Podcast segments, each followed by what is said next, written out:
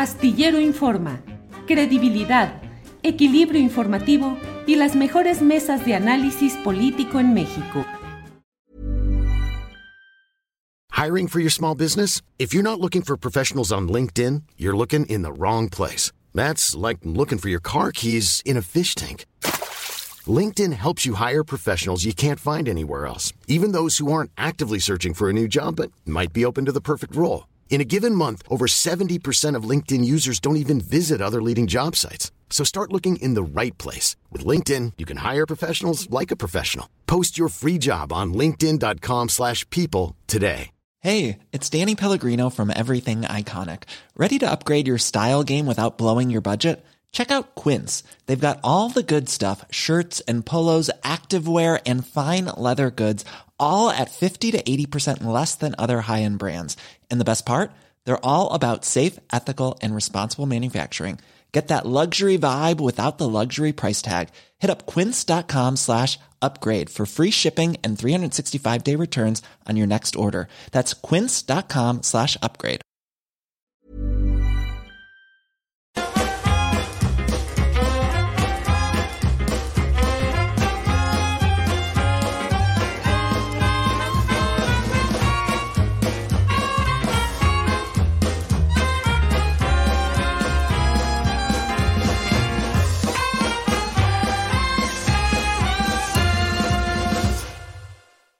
La una de la tarde, la una de la tarde en punto, en este martes 18 de abril de 2023.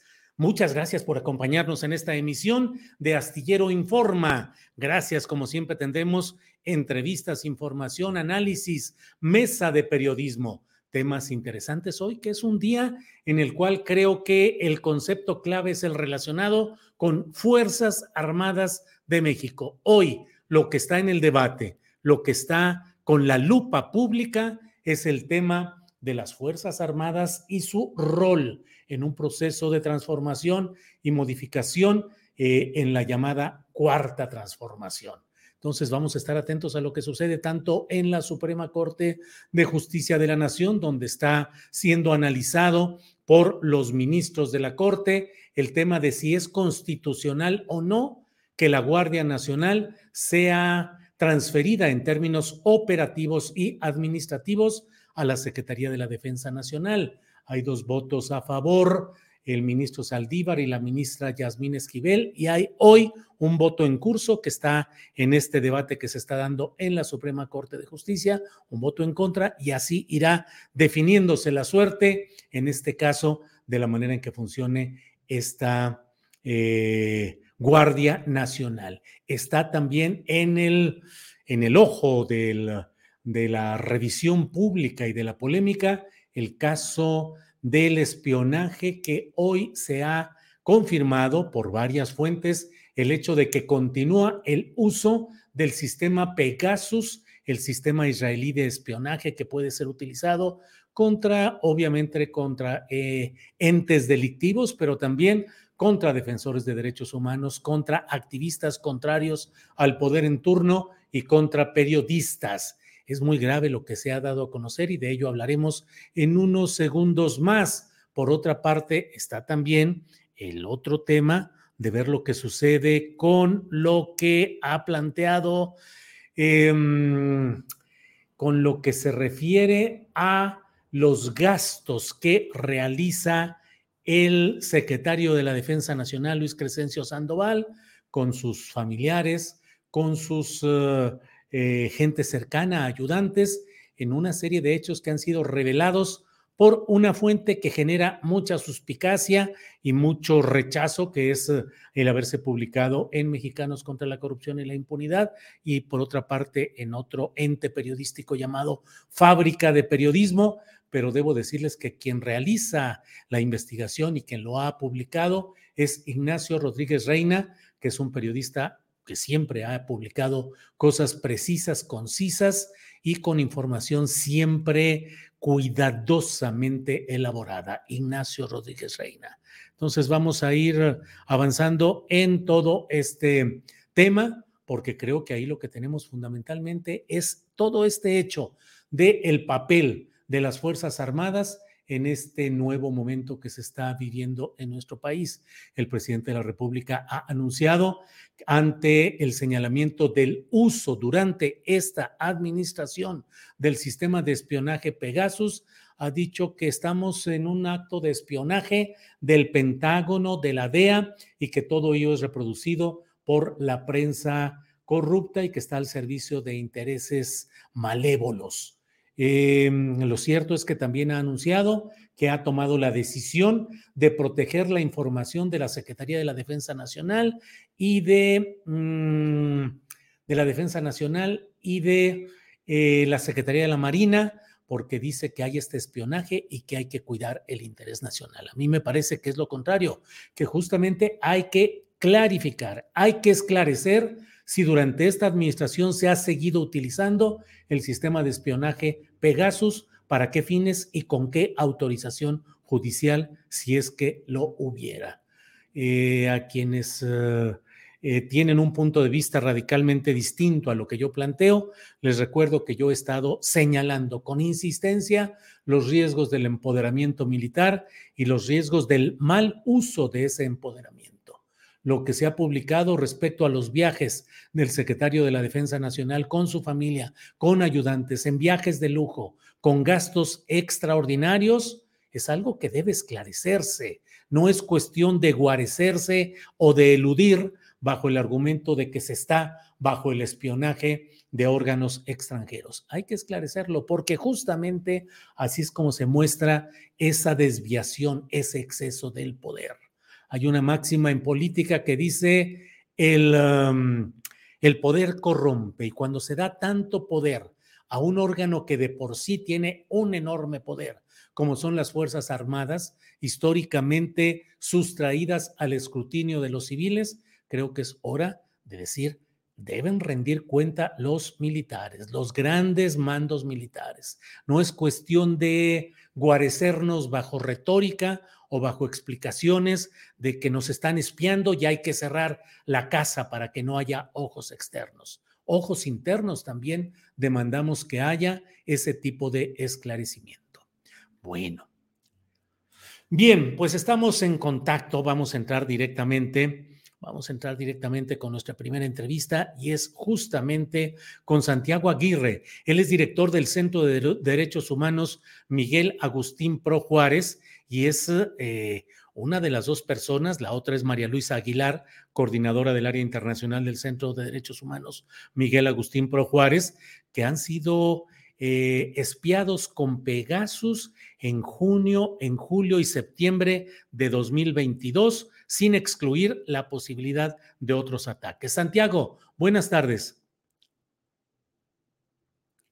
Bueno, tenemos por ahí eh, eh, em, Santiago, Santiago, ¿nos escuchas? Bueno, por la vía telefónica habíamos quedado por la vía de internet de video, pero no pudo Santiago Aguirre y estamos esperando que pueda entrar directamente con eh, esta postura por la vía telefónica. Graciela Treviño Garza dice, de acuerdo, don Julio, hay que ser leal, pero no sumisos ni cómplices. Eh, ya Cruz 77 dice, ya salió la oposición a decir otra vez que AMLO quiere militarizar al país y no dicen nada que la DEA está espiando a políticos y criminales sin autorización del gobierno. Bueno, bueno. Eh, Dolores Ochoa, órales, Julio, para consejero de la presidencia. Mm, Aurora Chávez dice de visita en Tlaquepaque, Julio, pero tu fiel seguidora. Saludos a la comunidad astillera. Saludos Aurora Chávez hasta Tlaquepaque, Tlaquepaque, donde está por ahí Aurora Chávez. Gracias. Bueno, déjeme unos segunditos nada más para afinar esta transmisión. Esta transmisión. Eh, Jesús Francisco Licea Cázares desde el Valle de Mexicali. Saludos. Eh, bueno, vamos directamente ya con Santiago Aguirre, director del Centro de Derechos Humanos Miguel Agustín Pro Juárez. Santiago, buenas tardes. Julio, ¿qué tal? Muy buenas tardes. Buenas tardes también al auditorio. Una disculpa aquí por los eh, problemas técnicos. Siempre andamos con los problemas técnicos, Santiago, no te preocupes. Es eh, el costo de esta forma de transmisión a distancia que es muy útil y muy eh, grata en ocasiones, pero luego de que se nos atora, se nos atora. Santiago, en el tema de lo que hoy está publicado en el New York Times y los datos que se han revelado respecto a espionaje con Pegasus eh, contra tu persona en tus dispositivos y de María Luisa Aguilar, coordinadora del área internacional del Centro de Derechos Humanos PRO, por favor, dinos y dile a la audiencia cuáles son las pruebas o cuál es la narrativa mediante la cual se demuestra este tipo de espionaje. Santiago, por favor. Sí, claro, Julio. Muchas gracias por, por el espacio. Eh, a finales del año pasado, el Centro PRO recibió dos correos electrónicos de la empresa de equipos de cómputo Apple, donde nos alertaban sobre la eh, alta posibilidad de que nuestros equipos hubiesen sido vulnerados en su seguridad. Se trata del teléfono de la coordinadora de nuestra área internacional y del teléfono que utilizo yo en mis funciones como, como director del Centro de Derechos Humanos Miguel Agustín Pro. Después de que recibimos esa notificación, acudimos, como se nos sugería en los correos de la empresa, a especialistas eh, que revisaron el diagnóstico del equipo y concluyeron que en efecto uno de los teléfonos había sido vulnerado en dos ocasiones durante 2022 y otro de los teléfonos en tres ocasiones durante 2022. Esto a pesar, Julio, de que nosotros en 2017, al haber sido también objeto de este tipo de prácticas, habíamos acudido a la Fiscalía General de la República, entonces Procuraduría General de la República, con la expectativa de que la denuncia contribuyera a que no se volvieran a repetir eventos eh, similares. Em, el reportaje que hace público eh, estos hechos incluye además, eh, Julio, una investigación periodística en la cual, según se afirma ahí, al menos cuatro fuentes distintas han asegurado que en el presente en México es el ejército mexicano quien está haciendo uso intensivo de esta herramienta. Em, considerando, Julio, que hemos sido de las voces críticas al proceso de militarización sin controles en curso, em, en, lo que debo decir, siempre hemos encontrado en tu espacio una tribuna abierta para plantear las preocupaciones de manera objetiva, sin estridencias y yendo al fondo del asunto. Y considerando también esta nueva evidencia, así como que recientemente se ha encontrado que en el caso de otro colega defensor de derechos humanos, Raimundo Ramos, había evidencia de que llamadas que había sostenido con periodistas, eh, paráfrasis de estas llamadas sobraban en poder del ejército. Eh, estamos haciendo una fuerte denuncia eh, debido a que los indicios muestran la alta probabilidad de que sea el ejército quien esté detrás de este uso sin controles de una tecnología que es muy invasiva, Julio. Como tú lo, decías en el encuadre de la nota, estas tecnologías pueden ser útiles para hacer frente a amenazas a la seguridad nacional, al narcotráfico, pero cuando se utilizan sin controles y se emplean contra periodistas o contra quienes hacemos parte del movimiento de derechos humanos, pues más bien dibujan el talante poco democrático de las autoridades que hacen empleo de estas herramientas y en este caso de las Fuerzas Armadas, muy probablemente. Eh, lamentablemente hemos tenido una respuesta inicial muy desafortunada y decepcionante por parte del vocero de la presidencia. Ojalá que se rectifique. Lo que se ha señalado es que el gobierno de México está bajo asedio de la CIA, de la DEA y no sé cuántas agencias internacionales más por lo que toca al Centro PRO, con mucha objetividad debemos decir que no hay ninguna intencionalidad eh, más allá de hacer público una vulneración en nuestro derecho a la privacidad en momentos donde hemos señalado los riesgos de la militarización y lo hacemos con la expectativa de que se sigan levantando. Bueno, pues se corta ahí, se corta esta transmisión. Ya está, sí. Perdón, Santiago, se cortó algunos eh, segundos, pero lo esencial estaba dicho. Santiago, eh, ¿qué opinar o cuál sería eh, la postura o al menos la opinión respecto a la decisión que ha anunciado el presidente de la República de cerrar la información de la Secretaría de la Defensa Nacional y de la Secretaría de la Marina justamente en estos momentos dice el presidente de la República, porque hay un espionaje de parte del Pentágono y de otros organismos. nosotros estimamos que el camino tendría que ser el contrario, Julio, a mayor facultades, mayor presupuesto, mayor poder, más controles deberían existir, más transparencia debería haber. En el pasado sobre este tema se anunció que se iban a transparentar contratos, que se iba a brindar información. No se ha cumplido con esa promesa y en ese contexto anunciar hoy que va a haber más opacidad no es desde luego una buena noticia. Eh, Santiago Aguirre, Mucha gente dice, ante la realidad que se vive en México, es necesario que el ejército, las Fuerzas Armadas tengan mayores facultades, que se extiendan por el país y que hagan lo que sea necesario. En ese mismo contexto, leo por aquí quienes dicen eh, que Pegasus es uh, un instrumento necesario de las Fuerzas Armadas para controlar los problemas que haya en el país. ¿Qué podemos decir ante esto, Santiago? Sin duda, Julio, que estamos en un momento donde la política de seguridad no ha traído los resultados esperados y eso hace que la mayoría de la población pida paz y seguridad sin importar quién la brinde y la garantice.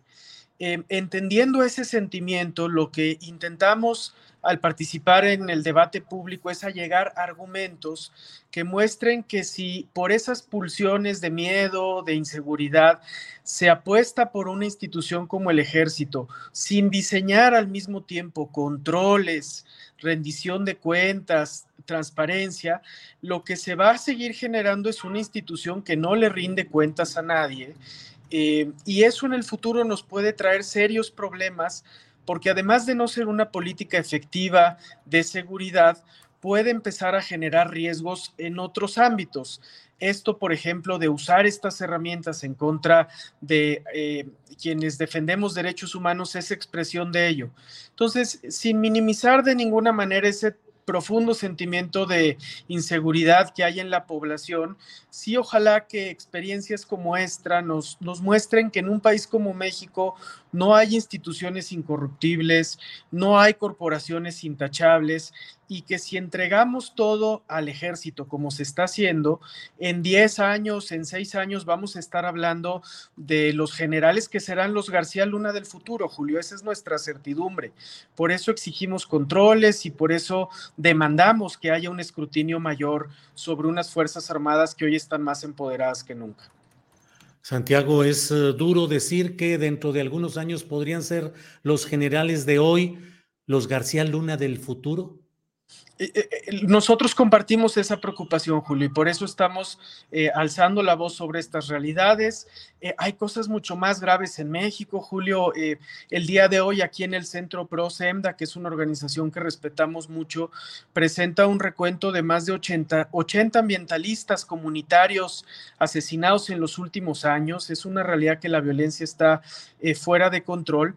Eh, ojalá que no se invisibilicen esos casos de verdadero riesgo en el territorio de defensores comunitarios, activistas indígenas, en fin. Pero si, si a pesar de eso alzamos la voz con este tema de, de las afectaciones en el ámbito digital y de la privacidad, es porque nos parecen una muestra de cómo se está fortaleciendo el sector castrense sin que haya controles civiles externos y esa puede ser la antesala que haya el día de mañana generales que repitan el patrón de Genaro García Luna, eh, porque justamente estos funcionarios de lo que se aprovechan es de, de, la persistencia, la inseguridad, del temor de la población y de esta idea de que requieren facultades amplias y sin controles.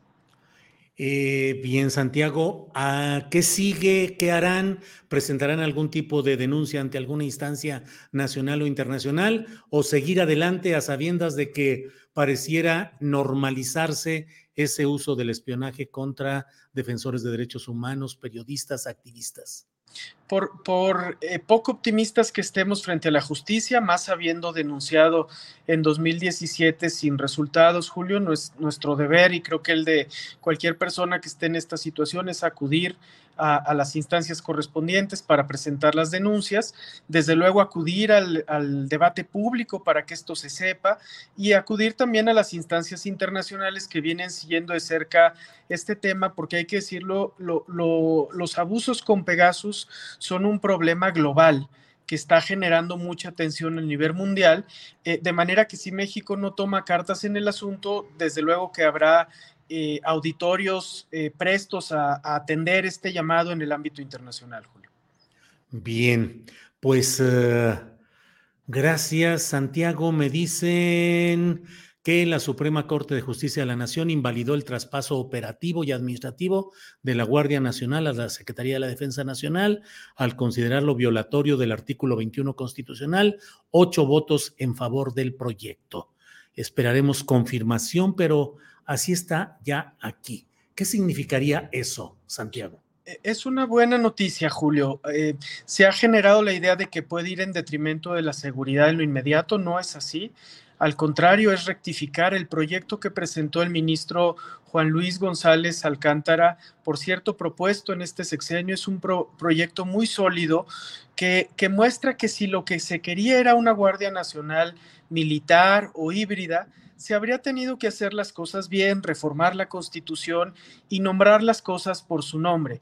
Cuando se hacen reformas legales de manera desasiada, precipitada, para burlar la constitución, hay consecuencias y lo de hoy es una consecuencia eh, que era de anticiparse y ojalá que sea una oportunidad para restituir la vía civil en seguridad poco a poco. Bien, Santiago Aguirre, pues agradezco esta oportunidad de platicar. A reserva de lo que desees agregar, yo te agradezco esta entrevista. No, Julio, muy, muy agradecidos contigo. Siempre hemos encontrado eh, eh, aquí un espacio muy abierto para hablar de este tema que desata tantas, a veces tantas emociones y que hay que intentar discutirlo objetivo y racionalmente para advertir los riesgos que se están generando. Muchas gracias. Igual, Santiago, hasta luego. Gracias. Es la una de la tarde con 19 minutos. Una de la tarde con 19 minutos. Efectivamente, pues la Suprema Corte de Justicia de la Nación invalida este tema del traspaso operativo y administrativo de la Guardia Nacional a, a la Secretaría de la Defensa Nacional. Eh, es un tema importante, trascendente, habrá de verse en qué términos se cumple este ordenamiento que no tiene vuelta de hoja de la, del Pleno de la Suprema Corte de Justicia de la Nación. Sin entrar en detalle, ya sabiendas y leyendo que hay mucha pasión y mucho eh, apasionamiento respecto a este tema, debo decirles que yo con toda la puntualidad, oportunidad, en el momento preciso, advertí, señalé claramente el hecho de que se violentaba el espíritu constitucional que establece no que haya un mando civil al final de la cadena de mando que sea el presidente de la República, sino el hecho de que en diversos momentos la Constitución señala que la Guardia Nacional debe tener un carácter civil, un sentido civil, no solamente el que se diga que al fin de la cadena de mando está un civil, que es el presidente de la República creo que más allá de enojarnos y polarizarnos y eh, em, eh, deberíamos de analizar cuál es el origen del asunto. La Constitución establece que las Fuerzas Armadas solo pueden eh, cumplir tareas de seguridad pública en momentos excepcionales, cuando se declara un estado de excepción. Las Fuerzas Armadas no están habilitadas, preparadas ni dispuestas para ejercer funciones de seguridad pública porque su función, su doctrina y su preparación son distintas a las de los civiles. En fin, ya iremos viendo qué es lo que sucede en este tema. Bien. Em, Pablo Díaz dice, Guardia Nacional, carácter y sentido civil, porque su objetivo y finalidad es prevalecer el orden social y a la ciudadanía. Bueno, vamos viendo qué más seguimos en eh, tenemos eh, información relacionada con lo que implica, lo que ha sucedido en, en San Cristóbal de las Casas, donde ayer por la mañana fue ejecutado un dirigente, un líder de eh, vendedores, de comerciantes en los altos de Chiapas, en los mercados tradicionales. Esta persona, Jerónimo Ruiz, junto con un primo, Narciso Ruiz, controlaban una asociación general de vendedores, de locatarios de los mercados tradicionales en los altos de Chiapas. Fue ejecutado y se desató una verdadera eh, ola de violencia que hizo que incluso personajes como Patricia Armendaris, diputada federal por Morena, eh, pusiera un tuit diciendo que jamás se imaginó ella poder ver tanta violencia y lo que estaba sucediendo ahí en San Cristóbal de las Casas. ¿Qué pasa en Chiapas? Hay muchos señalamientos y muchas advertencias acerca de cómo muchos problemas se van eh, eh, posponiendo las soluciones, no hay el encuentro, no hay la solución y en todo ello eh, hay un estado, si no de ingobernabilidad, cuando menos de muchos problemas acumulados en Chiapas, que es gobernado por Rutilio Escandón a nombre de Morena. ¿Qué es lo que pasa en estos lugares y lo que pasa en San Cristóbal de las Casas? Vamos a seguir adelante. Eh, todo el tiempo hay muertos en San Cris, dice Zoraida Sein Martín del Campo. Pues habrá todo el tiempo, Zoraida, pero créame que lo que sucedió ayer fue verdaderamente fuerte y preocupante. Miren, aquí Juan López hace, dice, ya no vale la pena ni de seguir este canal. Julio cada vez más se descara. Pues no, no me descaro. Si me descarara, me cambiaría algo de la, de la de la fisonomía facial, Juan López. Yo siempre he estado en contra del proceso de militarización de nuestro país y apoyé al candidato Andrés Manuel López Obrador cuando prometió que haría que los militares regresaran a los cuarteles, cuando dijo que los militares no tenían por qué estar supliendo las carencias de los civiles yo estuve con todo ello y sigo apoyando esa postura. Y no apoyo, nunca he apoyado en ningún momento ese proceso de militarización. Y se lo digo desde que empezó el primer signo de este empoderamiento desbordado de los militares. Si queremos cerrar los ojos ante lo que está pasando, pues los cerraremos. Yo sí les digo que a mí nadie me va a decir en el futuro que callé como momia o que me digan, ¿y dónde estabas? cuando el poder de los militares se desbordaba en tu país. Pues no, estaba diciéndolo y estaba señalándolo. Em, porque, bueno, el sheriff de Guanajuato dice los elementos de la Guardia Nacional tienen un entrenamiento excepcional como militares, pero les impiden usar su poder bélico. Error gravísimo. Bueno, Em, Roberto Salcedo dice, son los sanjuanos, Julio, ni los peles. no, de todo se vale, de todo se vale aquí. ¿Cómo no? Eh, Mayeli 2020, dejen de bastidiar a Julio, sálganse y ya. Eh, Alfonso Sebastián, yo estoy en contra de su opinión, don Julio, válido absolutamente. Eh, YouTube user, ¿y por qué tienes otra actitud con la mesa del más allá? No, nunca tengo otra actitud. Siempre he repudiado, rechazado, advertido, analizado los riesgos históricos en Latinoamérica, en México, de la militarización, del poder exagerado de los militares y la entrega de los negocios que despiertan la voracidad y la corrupción la aceleran en toda institución. Entregarle negocios a los militares es uno de los gravísimos errores que se han cometido. R. Vázquez, apoyo a Julio de acuerdo con la Suprema Corte de Justicia, no a la militarización. Maribel Esquivel, seguimos contigo, Julio, credibilidad al 100. Em, bueno, vamos directamente, vamos directamente ya eh, un segundito y entramos con nuestro siguiente invitado, que es el periodista Isaín Mandujano. Isaín Mandujano, que eh, es periodista y corresponsal de la revista Proceso en Chiapas. Eh, un segundito, en lo que se acomoda, ya está por ahí. Is, ya está por ahí. Isaín, saludos. y Andrés, ¿qué tal? Este, ¿qué tal pues, efectivamente, estamos saliendo aquí de una entrevista con el presidente municipal. Estamos aquí saliendo de una, por eso tuve un retraso de unos minutos. Estoy saliendo aquí de una entrevista con el alcalde de San Cristóbal de las Casas, Mariano Díaz Ochoa, quien nos estaba dando una radiografía de lo que está pasando aquí en esta su ciudad, pues prácticamente ingobernable, como tú conoces ya San Cristóbal de las Casas. ¿Y qué dijo en esta ocasión el presidente municipal, eh, que fue, es la tercera vez en que es presidente municipal, dos a nombre del PRI, ahora del Partido Verde, renunció, si no me equivoco, el mes pasado al Verde, pero bueno, es la historia. ¿Qué dice el presidente municipal, Isaín? Eh, bueno, efectivamente dice que ya ahorita todo se ha normalizado, se ha tranquilizado, todavía hay mucha tensión, hay mucho miedo, muchas escuelas tuvieron que suspender clases y bueno, el saldo fue de Jerónimo Ruiz, quien fue asesinado y ejecutado y el que por el que se desató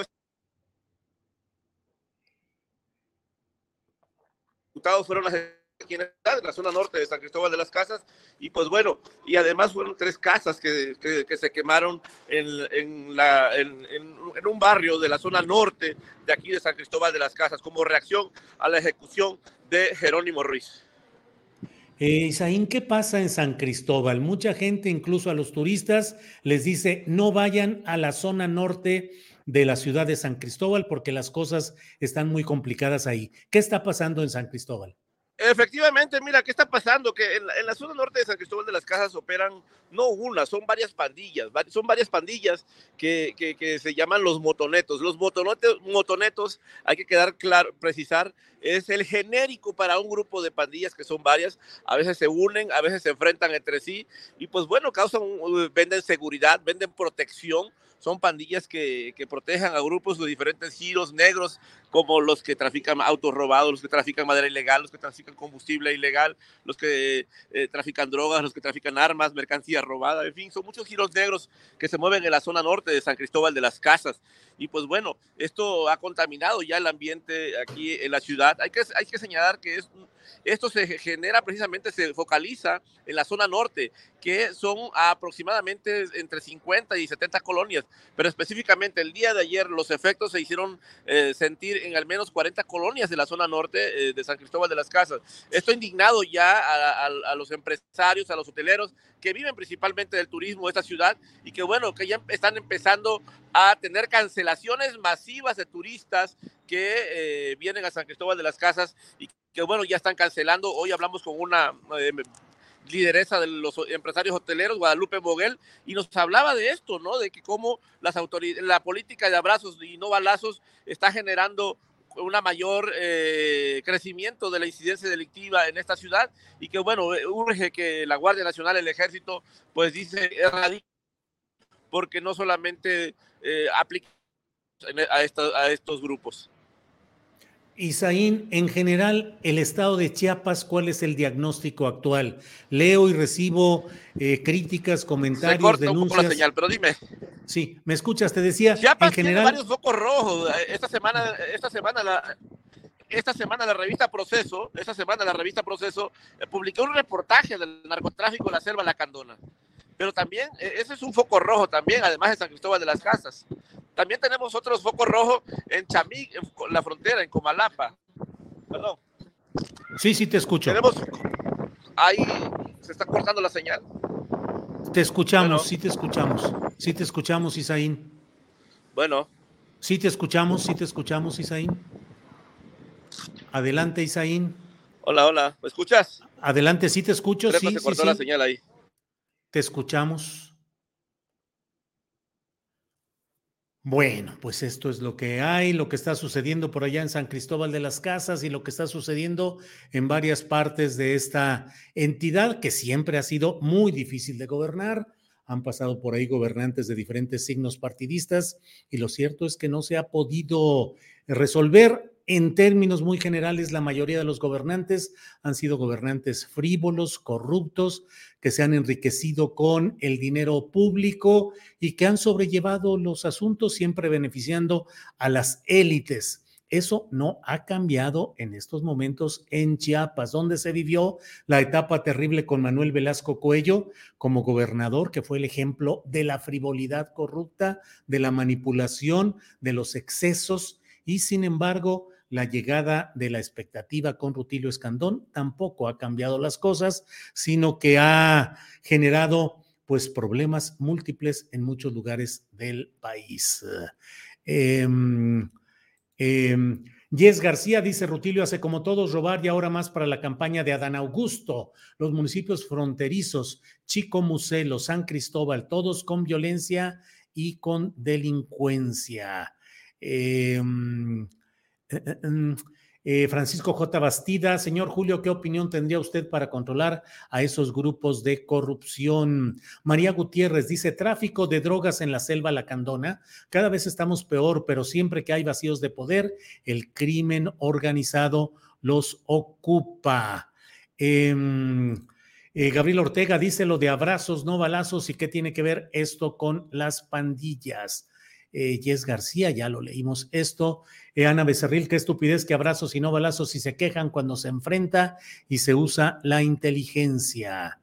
Eh, bueno, pues son algunos de los comentarios que tenemos. Creo que ya no pudimos con, contactarnos, comunicarnos con Isaín Isaín, Isaín que es el eh, corresponsal y uno de los periodistas más respetados en Chiapas.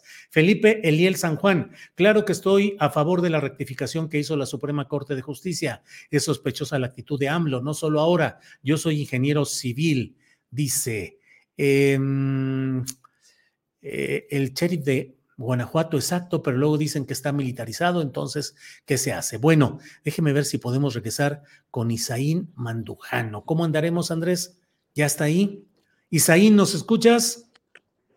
Sí, sí, sí, ahí te escucho ya, perdón, estaba, que decía que estábamos aquí en la presidencia municipal de San Cristóbal de las Casas, hemos andado haciendo entrevistas con algunas personas, personajes, algunos sí quieren hablar, dan la cara, otros líderes otras personas tienen miedo a dar la cara, tienen miedo a dar sus nombres, dicen, sí, platico contigo, te hablo de las pandillas, te hablo de los grupos, de, cómo están operando aquí en San Cristóbal de las Casas. Sí hay temor, hay un temor muy fundado de algunos grupos, líderes de organizaciones, gente, pobladores, que no quieren hablar y dar la cara, simplemente te, te hablan off the record porque dicen, nosotros aquí estamos y, y estas personas tienen presencia en todos lados, las pandillas, tienen halcones. La verdad es que San Cristóbal vive una ciudad bastante, es una ciudad muy grande, muy grande, pero no es toda la ciudad la que está sumida en el terror. Principalmente esto se focaliza en la zona norte, pero afecta a toda la población en general. Hablamos con empresarios en la mañana y sí estaban muy, indignados, estaban muy molestos por lo que pasa. Y pues bueno, te decía que no solamente era San Cristóbal, me preguntabas de Chiapas en general.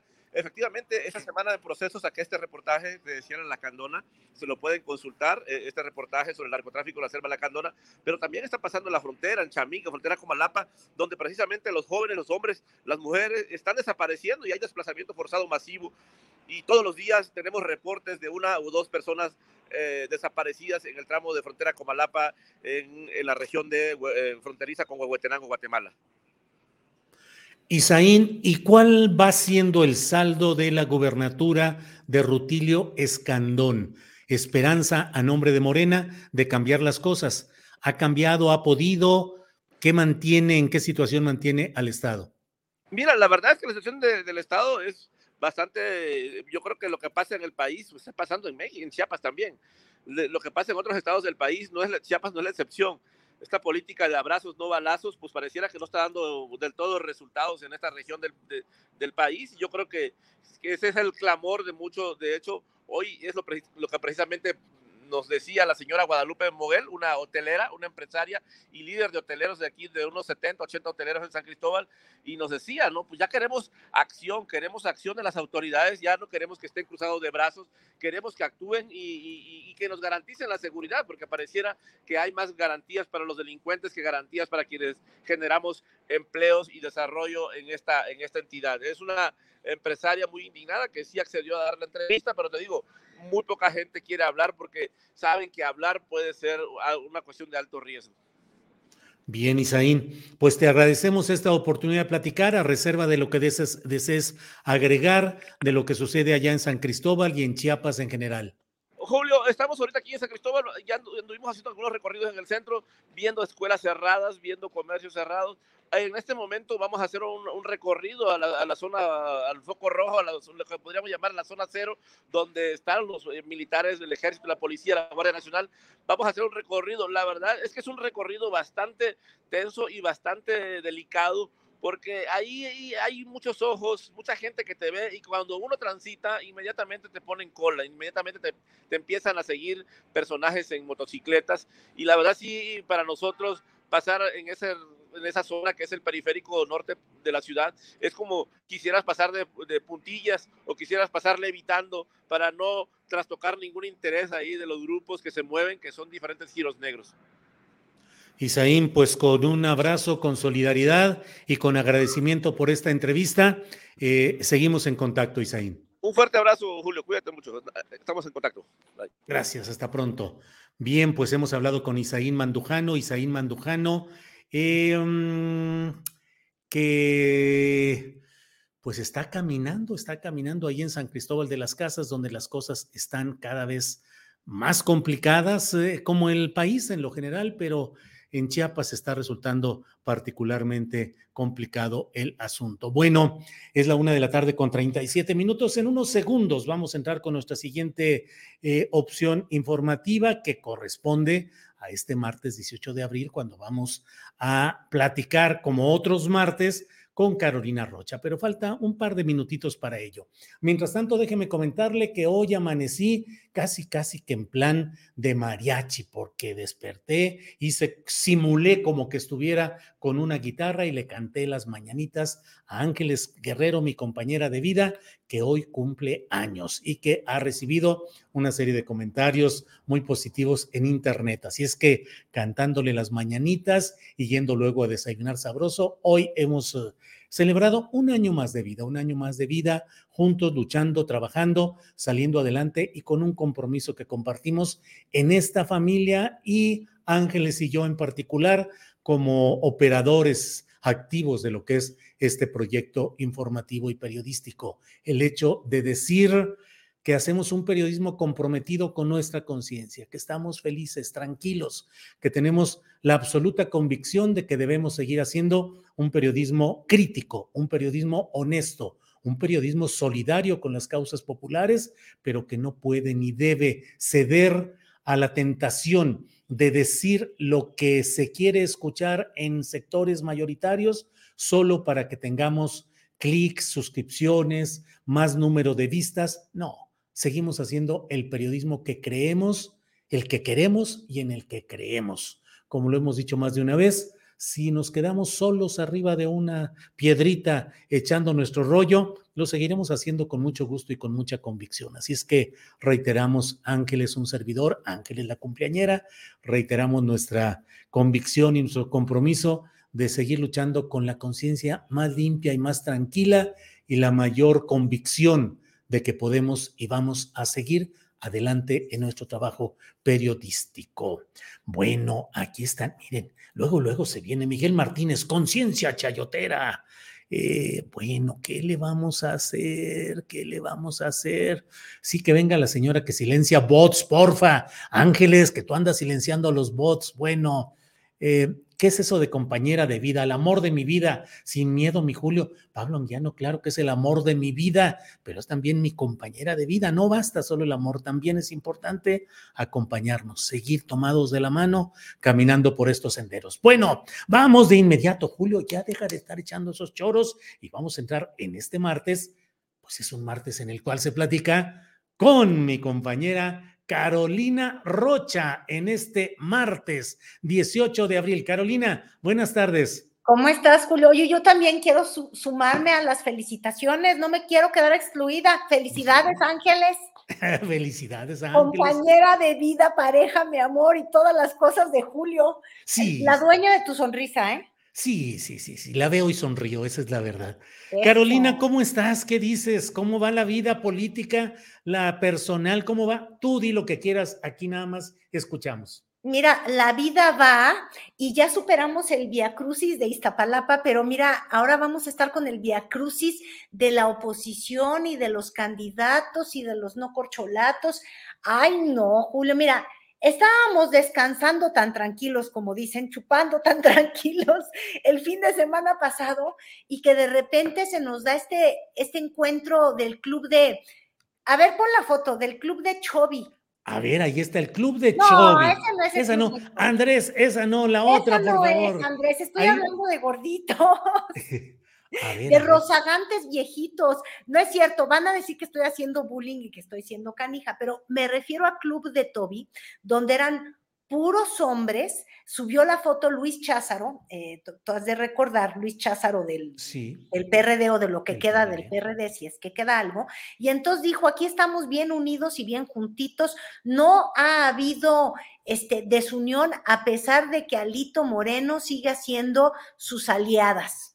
Porque ya sabes que Alito es Alito y hace sus alitadas, sus, sus Entonces, este, amenazaba con que ya andaba apoyando una reforma al, trine, el trine, y el INE que no se tocan, y pues nada, se juntaron, no sé en el rancho de quién, no sé qué hacendado habrá sido, pero ellos querían ser muy informales, tenían mezclilla, te estamos esperando, querido Andrés, ándale. Ya, ya, ahorita ya va a estar cuenta hasta, hasta, 20, no, como hasta 20. Ahí estaban ellos, según esto, muy, muy, muy la nueva oposición y parecía que el subtexto en esa foto era este, los hombres unidos jamás serán vencidos porque de verdad es que no habíamos mujeres y pues eh, te revela muchas cosas de, de la oposición, pero también ya echándole pensamiento, Julio, pues de los partidos políticos mexicanos, porque la mera verdad es que están liderados el día de hoy por puros hombres y pues no sé, a mí esa foto no me puso muy de buenas y tan de malas puso Andrés que ya nunca la subió. Mira. Ya está ahí, ya está ahí. Parecía desfile, mira, Moreira, estaba este, luciendo una, una pancita setentera, este, en medio alito que está como que un poco infladito. Eh, bueno, con buen botox. Sí, del Botox, tú dijiste, yo pensé que del Ponsox, pero ah. tiene razón del Botox también. Santiago Krill, que ya no es el mismo Santiago Krill de la, pues no sé, de los sorteos y de que se beneficiaba cuando era secretario de gobernación. de los casinos, la suerte ya no le favorecen los casinos. No, ya no le favorecen porque ahora como que está más panzudito, ¿no? Eh, Luis Cházaro. El asunto es que como y que... Zambrano, que Zambrano, Zambrano sí es se el que... puso bien no es que sea zángano y ande de sanguijuela de las cosas y de las calorías.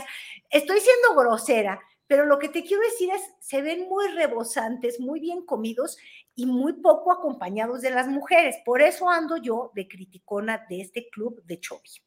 El asunto es que yo pensé que eso es ya lo único que iba yo a ver de la oposición reluciente eh, estos días y de pronto que nos dicen vamos a empezar la semana bien juntitos y bien unidos y ahí sí por fin ya unieron a las mujeres.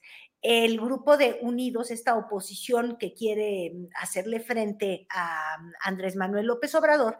Y ahora sí, Andrés, ya puedes poner la imagen que habías comenzado al revés, porque vimos que tuvieron un encuentro para hablar de los gobiernos de coalición porque el futuro, mi querido Julio, es la coalición con Romero de Hicks y el cártel, no, no es este, no es Romero de Hicks, el cártel inmobiliario, ¿quién es este hombre? Este es Romero Hicks, este es Juan Carlos Romero, ahí por ahí se ve. Ay, se llama también combinado, hombre. Sí, Juan Carlos Romero Hicks, ex rector de la U de Guanajuato. También estaba que exgobernador o, o hermano de exgobernador. Eh, fue, él fue gobernador de Guanajuato. Exactamente. Enrique de la Madrid, Beatriz Paredes, José Ángel Gurría, el de Hoyos, Lili Telles, eh, eh, en fin, Demetrio Sodi, imagínate, eso pasamos del club de Chovy al reencuentro 90 Pop Tour, porque aquí parece que todos ellos son seres que venían pues de la generación chiquilladas, mi querido Julio.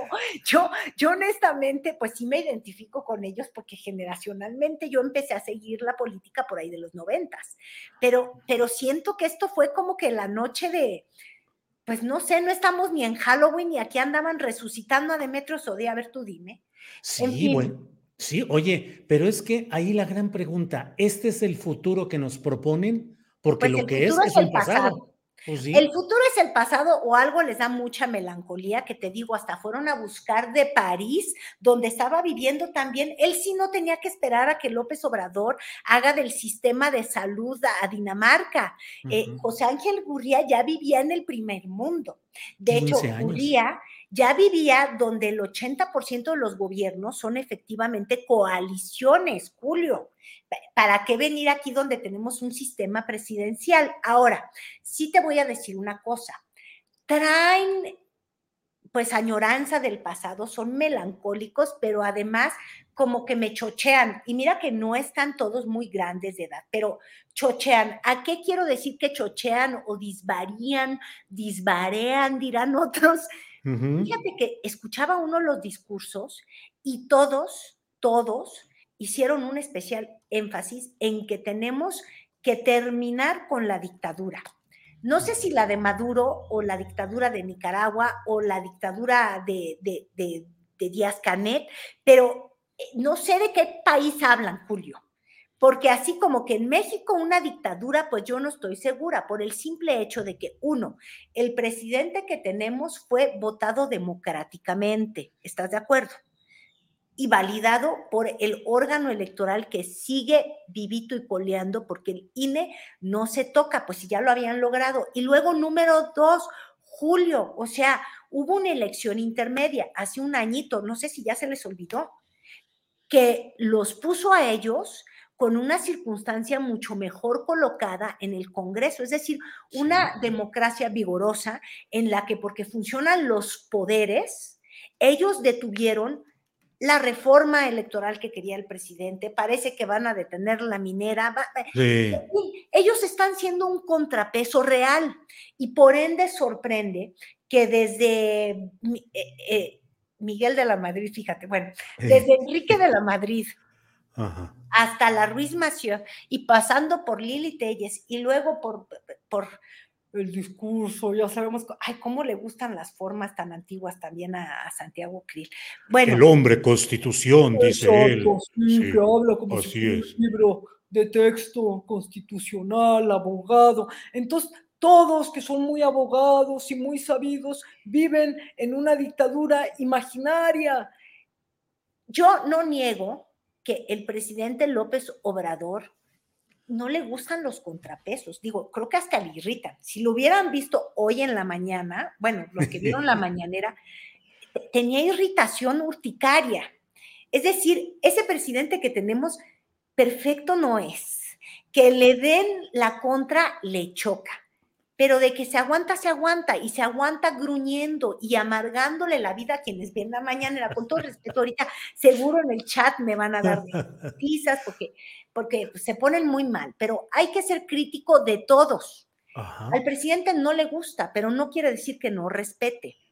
Y no quiere decir que exista censura, porque tan no existe, que pudieron reunirse en un recinto, no sé si en las lomas de Chapultepec o en donde fregados, pero pudieron juntarse en un recinto y mostrar cómo creen que a México se lo lleva el baile, el baile de los noventas.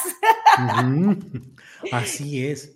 Y entonces, mira, yo de hecho, fíjate, estimando muchísimo a, a Lili Telles, porque ella sí no es, como todos los nombres que yo mencioné, digo, hasta Mancera se me olvidó, Silvano Aureoles, puros representantes de lo que fueron, es decir, como que lo que yo vi ayer fue una nostalgia de poder, porque todos son, como dicen los gringos, have beens, o sea, fueron, ya no son nada. Entonces, fueron secretarios, fueron de la bueno, hay unos que sí son senadores, ¿verdad? Pero bueno, como que está esta nostalgia del poder porque lo tuvieron y ya no lo tienen. Y entonces la senadora Lili Telles, que ella pues sí es, y es una recién senadora, pero pronunció un discurso donde hace alusión a los, este, a los gobiernos de coalición, que es bien interesante, Julio. Yo no sé si tú la escuchaste, ¿la escuchaste? No, no le escuché, la verdad. Gobiernos de coalición que además uno de los teóricos originales de todo esto en México fue Manlio Fabio Beltrones. ¿Te acuerdas que Manlio Fabio fue el que estuvo insistiendo hace tiempo? Pero Manlione, fíjate tú.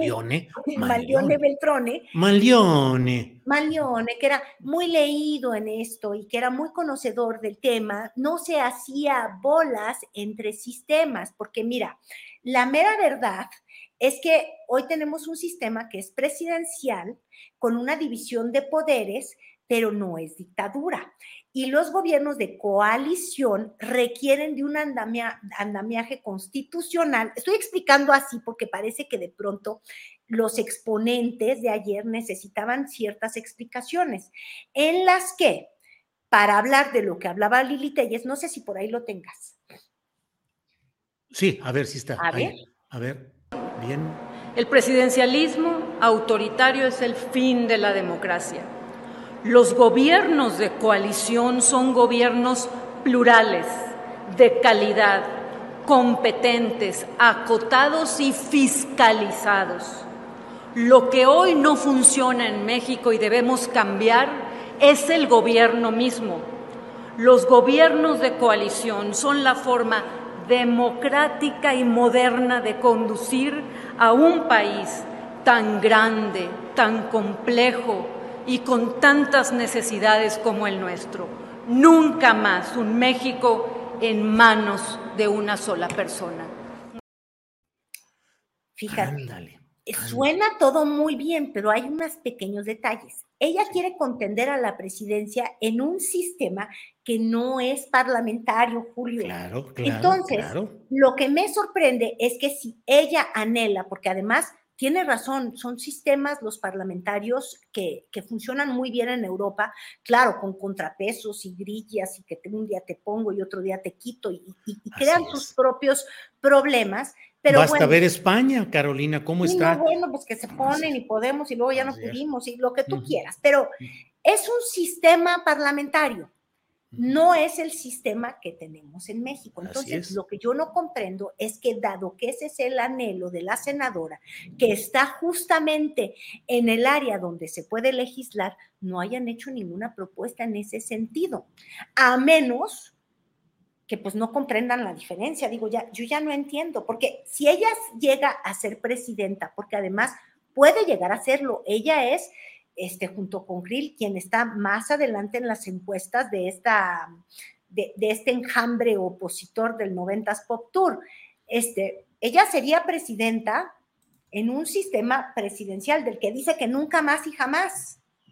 Es decir, ella podría gobernar sin ninguna coalición, nombrando a quien quiera, porque lo que no han propuesto es un sistema parlamentario, un cambio profundo del sistema político mexicano, del sistema de gobierno, no nada más electoral. Entonces, este, yo ya no entiendo entre que el INE no se toca y no se toca ni, el TRIFE y no se toca nada, pero entonces quieren otro sistema de gobierno, pues yo me declaro en la incompetencia o en la incomprensión, o creo que hay una confusión teórica que habrá que aclarar, pues yendo a la, no sé, pues a, un posgrado, a la universidad, yo qué sé, porque además ya me andaban criticando a mi Lili, que a mí me parece espléndida en su trayectoria, además lejana de la política, ¿por qué andaban diciendo que no es licenciada?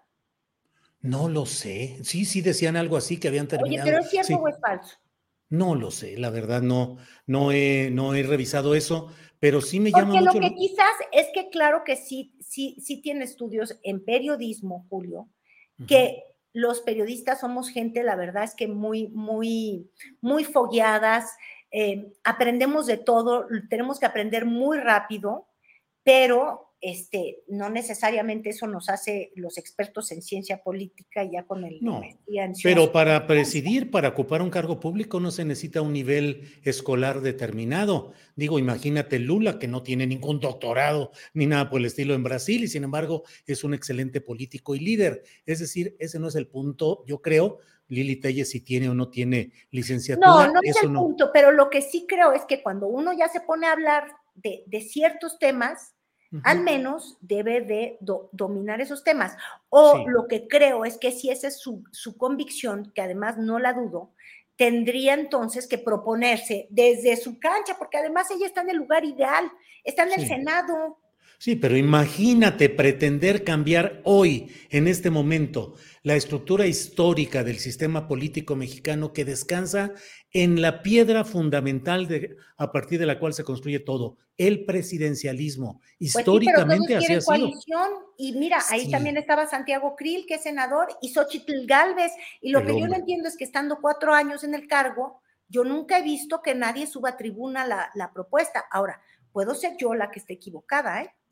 Eh, bueno, estaría, yo estaría eh, junto contigo en la equivocación, porque ciertamente un gobierno de coalición tiene que fundarse en un sistema parlamentario que es elegir a los miembros de ese parlamento, de los cuales la fracción mayoritaria elige a quien va a ser primer ministro o presidente de la República, pero con el apoyo de fuerzas coaligadas que mientras se cumpla con el programa compartido, mantienen a ese presidente o primer ministro en el poder. Cuando no se cumplen o cuando las fuerzas creen que están siendo traicionadas o no se cumplen sus propósitos, se echan para atrás y se convoca a nuevas elecciones en las cuales vuelve a haber todo el rejuego de grupos para coaliciones. Es un sistema distinto al mexicano es un sistema distinto y que no quiere decir que no debamos de contemplar, sobre todo si queremos acotar de alguna forma este, pues el poder del Ejecutivo.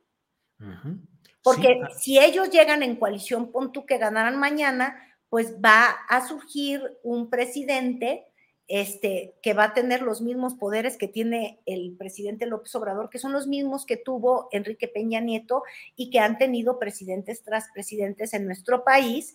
Y claro, a menos que propongan una reforma y entonces estén dispuestos a que esa coalición o unión de partidos o como le llaman, esa alianza de sí o de unidos o ese scotch tape y enjambre que tienen, pues no se obliga a nada al día de hoy. ¿Estás de acuerdo que pueden llegar todos juntos y luego todos revueltos? El que fue el mandamás y el que fue votado los puede mandar todos a votar a su abuela, ¿eh? A su abuela. Carolina, antes de que cerremos el changarro, porque ya es la una de la tarde con 58 minutos, dime, ¿qué estampas tan bonitas de viajes alegres, familiares y de lujo del general Sandoval? ¿Cómo lo viste, el secretario de la Defensa Nacional? Óyeme, pues es que ahí está el asunto de que hay cosas que nunca cambian, Julio, y que hay una institución que es la misma de ayer, de antier. Mira, ves que yo te andaba hablando justamente del sistema este, presidencial y que Peña Nieto ejerce el poder de la misma forma, bueno, con estilos distintos, pero bueno, de la misma forma, con los mismos poderes que López Obrador. Bueno, pues e, el ejército, que siempre ha sido bastante opaco, este, y, y que ha tenido pues generales que, que viven generalmente muy bien, Julio. Y este, esta, esta fue desde el día de ayer una publicación interesante de, del Universal y tema en el que de alguna forma, pues mejor en la mañanera ya no, ¿verdad? Pues es que ya han anunciado que ya se va a proteger la información de la Secretaría de la Marina y de la Defensa Nacional. Porque la opacidad, eso es terrible, Julio. Eso sí me parece que es el el tema más grave, porque además siempre ha vivido el ejército en particular en la opacidad y yo creo que no se trata de decir, ay, la mañanera es transparente porque se habla de todo lo que sea. No, no. Una cosa es hablar y otra cosa es documentar y mostrar. Everyone knows therapy is great for solving problems, but getting therapy has its own problems too, like finding the right therapist, fitting into their schedule, and of course, the cost. Well, BetterHelp can solve those problems. It's totally online and built around your schedule. It's surprisingly affordable too. Connect with a credentialed therapist by phone, video, or online chat, all from the comfort of your home. Visit betterhelp.com to learn more and save 10% on your first month. That's BetterHelp H E L P. Millions of people have lost weight with personalized plans from Noom, like Evan, who can't stand salads and still lost 50 pounds. Salads, generally, for most people, are the easy button, right? For me, that wasn't an option. I never really was a salad guy. That's just not who I am. But Noom worked for me. Get your personalized plan today at Noom.com. Real Noom user compensated to provide their story. In four weeks, the typical Noom user can expect to lose one to two pounds per week. Individual results may vary. Carolina Rocha, muchas gracias por este martes 18 de abril en el que hemos platicado de todo este tipo de nostalgias por el poder, de los uh, nuevos timbiriches de la política, de todo, Carolina Rocha. Gracias, Julio. Y ya no hablamos del debate. Yo estaba muerta de risa de las ganas de hacer pipí de Guadiana, ¿eh? Sí, sí, se la aventó chida. Y luego el sombrero ese firmado por Julio César, Chávez. y que lo va a rifar y toda la cosa. Oye, y viste que además él es muy moderno porque decía todos, todas, todes, bueno, todas, todos, todes, y, y él en la plena modernidad. Y luego fíjate que qué gracia, que cuando recién inicia el debate, presenta a Javier Solórzano, se llama, ¿no? El, el, periodista, y entonces dice, y también queremos agradecer la presencia de Chuchito Camaney, que es el encargado del lenguaje de señas, y yo veía a Chuchito Camaney y decía, ay Dios mío, pues todo, todo, todo es, este, siento que es mujer, este, y pues sí, efectivamente, a pesar del cambio de género radical que decidió hacer de última hora Javier Solórzano, parece que, que se habían dado indicaciones distintas. Eso le tocaba este, esa presentación a Sandra Romandía. Ella sí tenía correctamente el nombre, aquel no, y bueno, pues que me lo hicieron él a ella. Él a ella. Carolina, muchas gracias por esta ocasión y seguimos en contacto con todos estos... Uh, historietas de la política nacional. Gracias, Carolina. Gracias. Hasta luego. Bien, son las dos de la tarde con un minuto, dos de la tarde con un minuto y vamos uh, enseguida a nuestro siguiente espacio. Las dos de la tarde con un minuto de este martes 18 de abril y vamos a la mesa de periodismo la mesa de periodistas en la cual eh, tendremos la participación de nuestros compañeros Temoris Greco, Arnoldo Cuellar y Daniela Barragán. Daniela, a quien saludamos de inmediato con mucho gusto. Daniela, buenas tardes. Hola, muy buenas tardes, Julio. Gracias por la invitación. Un gusto siempre estar aquí con Temoris y Arnoldo, a quien pues de una vez aprovecho para mandarle un abrazo y a todo el equipo de Pop Lab por esta noticia tan fea, pero pues bueno, a resistir. Así es, a resistir. Daniela. Temoris Greco, buenas tardes. Hola, hola, hola Julio, Dani, y también un enorme eh, abrazo a Arnoldo. Parece que la, que la moda del, día de hoy, cuando, cuando somos, cuando los, los, periodistas somos sujetos de espionaje, pues la moda es acusarlos de eh, realizar actividades ilícitas, ¿no? Da lo mismo si es un gobernante del PAN que un gobernante de Moreno. Es lo de hoy. Así es que. Arnoldo Qué indignación, qué, indignación y un enorme abrazo, querido Arnoldo. Así es, Arnoldo, ya platicamos ayer mismo de este tema. Afortunadamente pudimos dar la información y estamos atentos. Hay una carta eh, que está circulando para quienes deseen firmarla en apoyo al periodismo crítico que se ejerce desde PopLab con Arnoldo Cuellar como coordinador, como editor general y desde luego de rechazo a estas formas de espionaje que se multiplican. Arnoldo, buenas tardes. Julio, gracias. Buenas tardes. Temor y también muchas gracias. Quiero decirles que recibo con con mucha gratitud su apoyo, pero que eso no les exime de unas cervezas en el cobadón. Ah, digo. Temuris y Daniela, tenemos que hacer el cobadonga del desagravio, convocar a todas nuestras fuerzas vivas y ahí Arnoldo presidiendo la reunión desde las alturas, no solo periodísticas, sino también físicas, por el tamaño físico que tiene nuestro gran Arnoldo. pero, sí, descorchando algunas cosas por ahí. Pero, pero ¿vas a venir con Samarripa presencial o remoto? En el teléfono. No te lo aconsejo. No te lo aconsejo presencial, Temoris. Realmente echaría a perder la convivencia. Pero este comunicado que dice es una alerta de artículo 19. Los, los pues les pedimos que, dejaran que lo firmaran otras organizaciones y, y compañeros de medios está circulando ahorita para firma. Y sobre todo es un exhorto a estas dos fiscalías a que clarifiquen la situación de su denuncia. Nada más, ya para, ya hablamos de esto en extenso ayer, Julio. Yo creo que hay muchos temas que hoy valen la pena, ¿no? Bueno, vale la pena, igual que vale la pena insistir en la defensa del periodismo crítico y contra el espionaje a activistas, defensores de derechos humanos y periodistas. Solidaridad con PopLab y con Arnoldo Cuellar.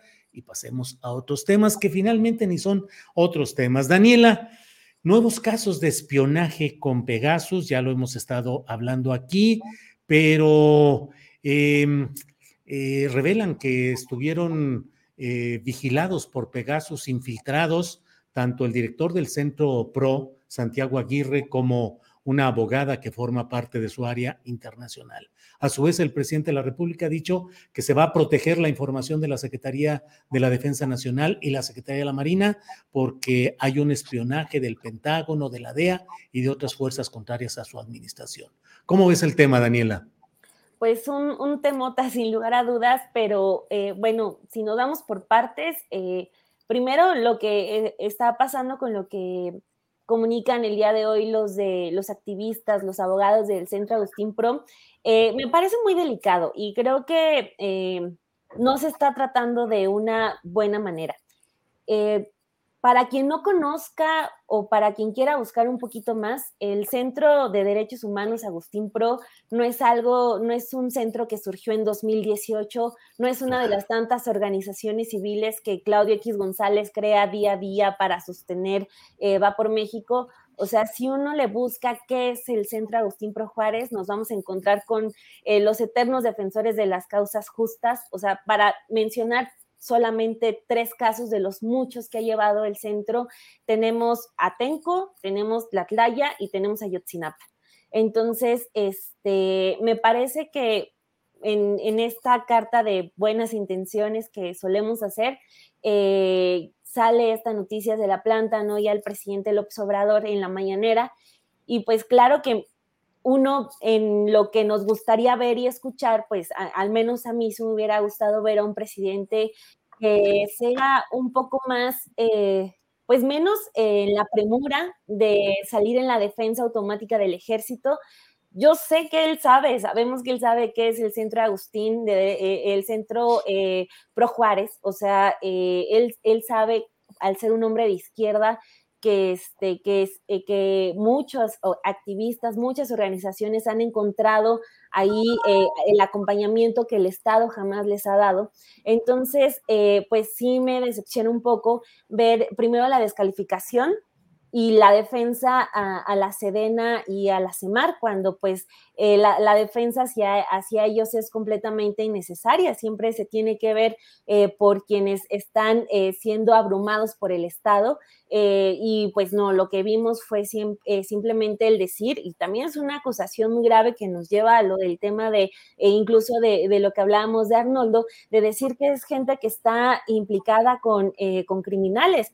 Ya lo vimos en el caso de Raimundo Ramos en Tamaulipas, que más allá de esclarecer si sí o si no, a, Raimundo Ramos ya se le quedó la etiqueta de narcotraficante. Entonces, eh, me parece muy delicado que no haya como ese espacio previo a detener las cosas, de decir, se va a investigar, se va a ver qué está pasando y simplemente decir, no, pues son los adversarios, es esto y aquello, que no nos lleva a nada bueno. E insisto, eh, el centro... Eh, de Derechos Humanos es una organización que lleva años, que es necesaria y que no se merece, creo yo, eh, pues eh, las críticas que se han venido eh, dando, no solo de ahorita con lo que denuncian, sino desde hace muchísimo tiempo, porque creo que se tiene que recordar que el hecho de emitir una crítica al presidente no nos convierte en automático en panistas, en priistas, en chayoteros, en absoluto, sino que las críticas siempre, eh, quien las hace de manera constructiva, sirven para eso, para eh, advertir de posibles errores eh, o de posibles cosas que se pueden cambiar. Y este caso creo es uno de ellos. el presidente creo que en lugar de decir, ah, ahora vamos a cuidar a la Sedena y a la CEMAR, pues quizá tendría que decirles, oigan, este, pues sí necesitamos Semar y Sedena que nos expliquen si en realidad tienen el control completo de estos eh, programas de, de espionaje porque puede ser, y esa es otra, que también haya por ahí una fuga, o puede ser que sí estén abusando el ejército y la marina de esto y que también tengan que rendir cuentas, pero es algo que al menos hoy, eh, por lo que vimos, no se va a hacer, porque el presidente pues decidió simplemente eh, salir en la defensa de estas dos instituciones. Daniela, gracias. Temoris Greco, eh, ¿qué opinas sobre la confirmación de espionaje a dos directivos del Centro PRO y bueno, el indicio que sugiere que ese espionaje está extendido hacia otros ámbitos. El uso finalmente de un sistema de espionaje que solo puede adquirir el Estado mexicano. Un reportaje muy detallado del New York Times con detalles y con eh, revelaciones distintas. ¿Qué opinas de eso y de la postura del presidente de la República de declarar bajo resguardo la información de la Sedena y la Marina? Gracias, Julio. Bueno, pues mira, quisiera empezar recordando que el 19 de julio de, junio de 2017, el, New York Times rompió eh, con, la, con la noticia de que el gobierno mexicano, usando este software Pegasus, estaba espiando, el gobierno de Enrique Peña Nieto estaba espiando a periodistas, a diversos activistas, entre ellos a tres integrantes del Centro PRO de Derechos Humanos, uno de ellos el actual director, Santiago Aguirre. Y eh, bueno, pues esto se estaba haciendo desde, la, desde el gobierno, porque oficialmente solamente el gobierno, eh, estos, estos sistemas solamente son vendidos a gobiernos y, y, solamente el gobierno tendría la capacidad. Si había algunos funcionarios díscolos adentro del gobierno que se estaban pasando o de casualidad alguna otra entidad no gubernamental tenía acceso a esto, Peña Nieto se rehusó a investigarlo. Peña, Nieto se, hizo el ofendido y saliéndose un poco del tono habitual que, él sostuvo durante su gobierno, se mostró muy enojado y acusó a quienes los acusaba, a quienes lo, acusaban de, de estarlo acusando en falso. no los acusó de estar involucrados en actividades ilícitas. Solamente era el, ofendido que eh, eh, estaba siendo acusado con mala fe. Y les pidió a los espías, a la PGR, proceder contra los espiados, que no se hizo, solamente fue como la amenaza que, que hizo fue evidentemente, mm, no fue el, comportamiento de un estadista, no fue el comportamiento de un gobernante de todas y todos los mexicanos, no, no fue el comportamiento de un, de, un mandatario responsable, fue el comportamiento de alguien que se, que se sabía que lo habían agarrado con los dedos en la puerta y reaccionaba revolcándose contra los, los que lo habían agarrado. Luego pasa, pasamos ahora que ha habido varias denuncias de que a pesar de que el presidente López Obrador primero dijo que Pegasus ya no era utilizado, eso lo dijo en 2019 a pregunta expresa en noviembre de 2019, cuando Luis Fernando García de la red de, eh, los, los, derechos digitales le preguntó en la mañana sobre eso y él dijo, Pegasus ni ningún otro sistema de, espionaje se usa ya en el gobierno. Eso era raro, porque finalmente esos sistemas son útiles cuando se usan para lo que debe ser, que es espiar eh, que es intervenir las, comunicaciones de los grupos criminales. Y sabemos que lo hacía porque el ejército lo hizo con Guerreros Unidos, cuando la, misma noche que eh, atacaron a los estudiantes en Iguala, ya, Guerreros Unidos ya tenía tiempo en que, era ese espiado y el ejército mexicano no usó esa, esa información para ir a buscar a los 43, los dejó que los hicieran, que los desaparecieran. Pero, pero bueno, el, el, presidente dijo que no, que ya no se usaba. Y después, cuando van saliendo más evidencias, dijo, bueno, sí se usan, pero aquí no se espía políticamente, se espía a criminales, ¿no? O sea, bueno, no es espionaje, dijo él, es inteligencia. Y es contra criminales.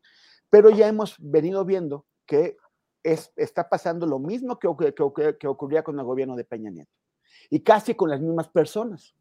En aquel tiempo, la denuncia que los López Obradoristas apoyaron contra Peña Nieto fue, apareció en el New York Times, la hizo Citizen Lab, que es este eh, laboratorio especializado canadiense, la hizo Artículo 19 y la hizo el Centro Pro.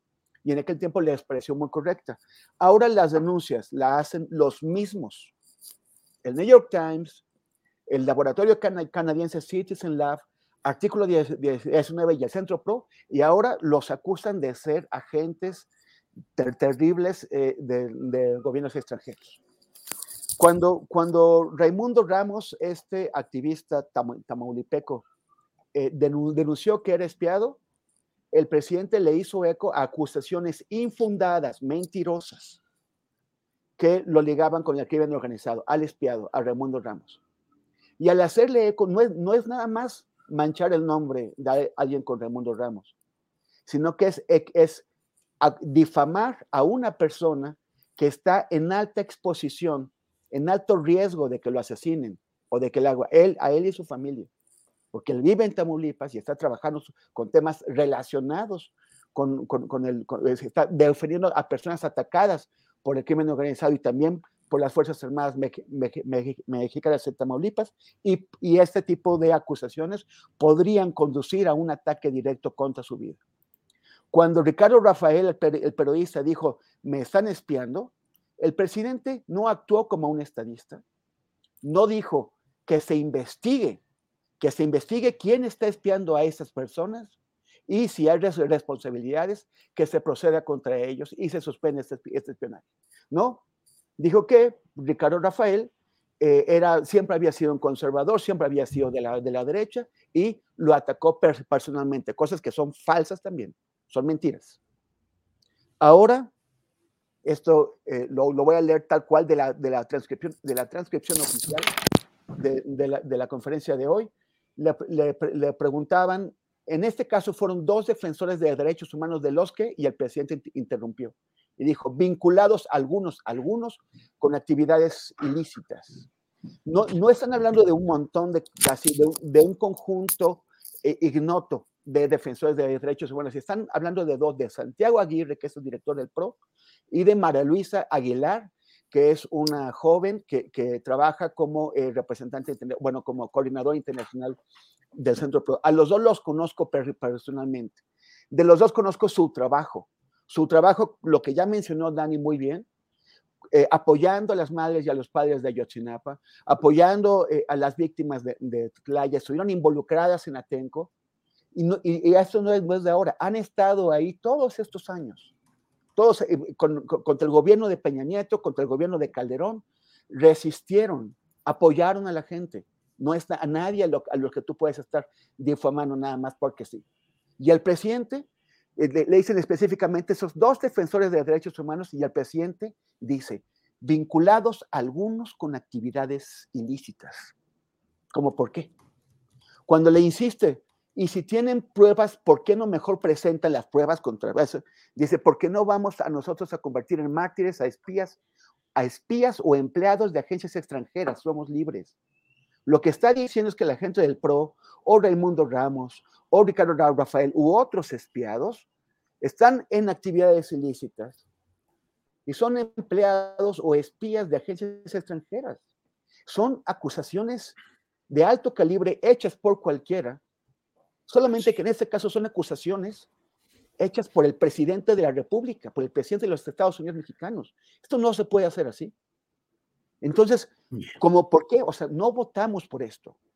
Yo no voté por un presidente, ni he votado, ni voté no una, sino montones de veces, por un, en cada ocasión en que, en, en que se presentó. Yo no voté por un presidente que recurre a la mentira como han recurrido todos los anteriores presidentes. Y no voté por un presidente que con la mano en la cintura difama a gente que tiene todo el honor todo el prestigio, que los conocemos todos, de trabajo de muchísimos años, trabajo de muchísimos años, dedicándose a ayudar a otros, a defender, a, exponer sus vidas por otros. Yo no voté por ese presidente y a mí me parece que es vergonzoso, vergonzoso que haya hecho el ataque contra Santiago y contra Malú como hizo hoy. Temoris. Arnoldo Cuellar, ¿qué opinar, qué opinas sobre este tema de eh, los señalamientos de espionaje mediante Pegasus y la respuesta del presidente de la República. Primero que nada, suscribir plenamente lo que han dicho tanto Daniela como Temoris. Ya no abundaré sobre lo que muy bien dejaron claro, eh, pero me gustaría hacer una reflexión adicional. Eh, digo, me voy a ver aquí mal y culterano, pero acuérdense de aquella frase que hace dos siglos le decía Taleirán a Napoleón cuando le dijo, Sire, las bayonetas sirven para muchas cosas, menos para sentarse sobre ellas.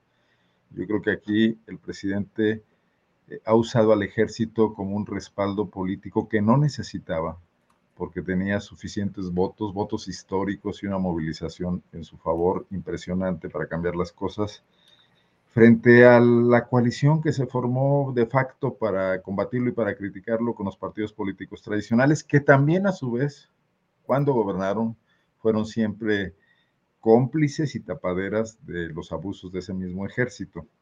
Entonces se transformaron muchas cosas en 2018. Lo que no se transformó es una de las instituciones más anacrónicas de este país, a la que ya no le lava la cara el hecho de que haya surgido como producto de la Revolución Mexicana. Es como si pensáramos que al PRI le lava la cara el hecho de haber surgido como producto de la Revolución Mexicana. Muchas cosas han pasado, mucha agua bajo los puentes, ese ejército tiene crímenes históricos. Es además una corporación que ya no es ni siquiera popular. No es de élite porque no existe una élite en México en ese sentido. Los, eh, Claudio X González no va a mandar a sus hijos al colegio militar, pero ciertamente se ha creado ahí un estamento de intereses, eh, de, de, de, protección de, situaciones desde hace mucho tiempo eh, antes no era el narcotráfico, pero era el contrabando. Los presidentes periodistas siempre tuvieron al ejército en paz, permitiéndole el manejo libre de su presupuesto, de su corrupción. Y esto parece no haber cambiado mucho. Es la institución más opaca del país. E, es una institución a la que difícilmente se puede reportear. Hoy un poco más, pero durante años era impermeable. Y Andrés Manuel López Obrador decidió que ese podría ser su aliado político en, frente a las resistencias que venía encontrando, en lugar de apoyarse en, en la movilización que buscaba, junto con él, modernizar muchas de las instituciones de este país. Si no funcionaban o funcionaban mal, hacerlas funcionar y no desaparecer, desaparecerlas, ¿no? Entonces, esta, esta situación hace al presidente cada vez más rehén de ese ejército. Yo creo que un punto de quiebre importante fue cuando cambió en 24 horas su forma de pensar con respecto al tema Cienfuegos y de, y de subirse alegremente a la crítica en los primeros momentos, se convirtió en su defensor. Entonces, eh, pues vamos a ir viendo, y bueno, y después con la apertura a todas estas eh, oportunidades de negocio y de crecimiento de poder político en base a la incursión en nuevos espacios de, administrativos. Entonces, eh, me parece que este es un lastre pesadísimo para la idea de una transformación democrática de este país. Creo que ya en lo poco que le falta al gobierno de Andrés Manuel López Obrador no logrará liberarse de eso, creo que ni quiere hacerlo y al contrario, las necesidades políticas lo, irán obligando a refugiarse más en esa alianza. Y a mí lo único que me queda de positivo de todo esto es que Andrés Manuel López Obrador, con su apoyo acrítico al ejército mexicano, logró subirlo a la palestra, y ya que pudiéramos tener una observación clara de su comportamiento político, y que esto abrirá un debate importante que a este país le hace falta, eh, que, Fox no se atrevió con su Comisión de la Verdad, etcétera, y este pendiente que se ha venido arrastrando tendrá que ser tarde o temprano este, revisado, ahora con la suma de los eh, privilegios que les otorgó Andrés Manuel López Obrador y que seguramente darán lugar a muchos escándalos a la postre. Bien, Arnoldo. Eh, Daniela, aunque ves un tema que probablemente falta conocer exactamente los detalles de qué va a significar en lo operativo, pero hoy la Suprema Corte de Justicia de la Nación ha invalidado la transferencia de la Guardia Nacional a la Secretaría de la Defensa Nacional. Eh, fueron ocho votos contra tres, de tal manera que fue invalidado. Eso hace que la Guardia Nacional regrese al control operativo y administrativo de la Secretaría de Seguridad y Protección Ciudadana. ¿Qué opinas sobre esta resolución y lo que puede implicar? Hay quienes temen que esto signifique una, mayor, una menor capacidad de acción de la Guardia Nacional en sus planes de controlar la delincuencia organizada. ¿Qué opinas, Daniela?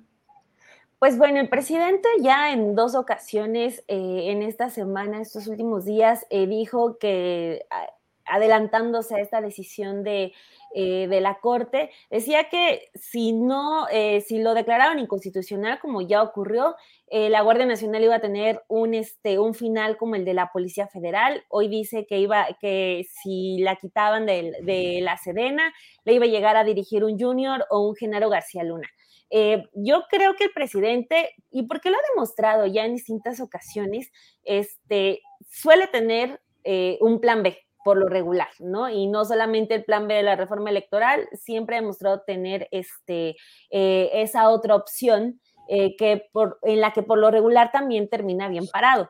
creo que también nos lleva a, lo que veníamos hablando de esta dependencia fuerte con el ejército, porque en anteriores ocasiones, ya hace algunos años, cuando estaba lo de la construcción del Aeropuerto Internacional Felipe Ángeles, algunas voces dentro del ejército hablaban de, pues sí, está bien eh, que el presidente se esté eh, ayudando de, en muchas eh, ramas con el ejército y dentro del ejército decían, está bien, pero no son nuestras tareas, se tienen que generar, ahorita estamos saliendo de las emergencias, pero ¿qué pasa con la construcción de alternativas? O sea, eh, se están encargando de la construcción, pero ¿qué va a pasar más adelante? Nadie más se va a poder encargar de construcciones importantes más que el ejército.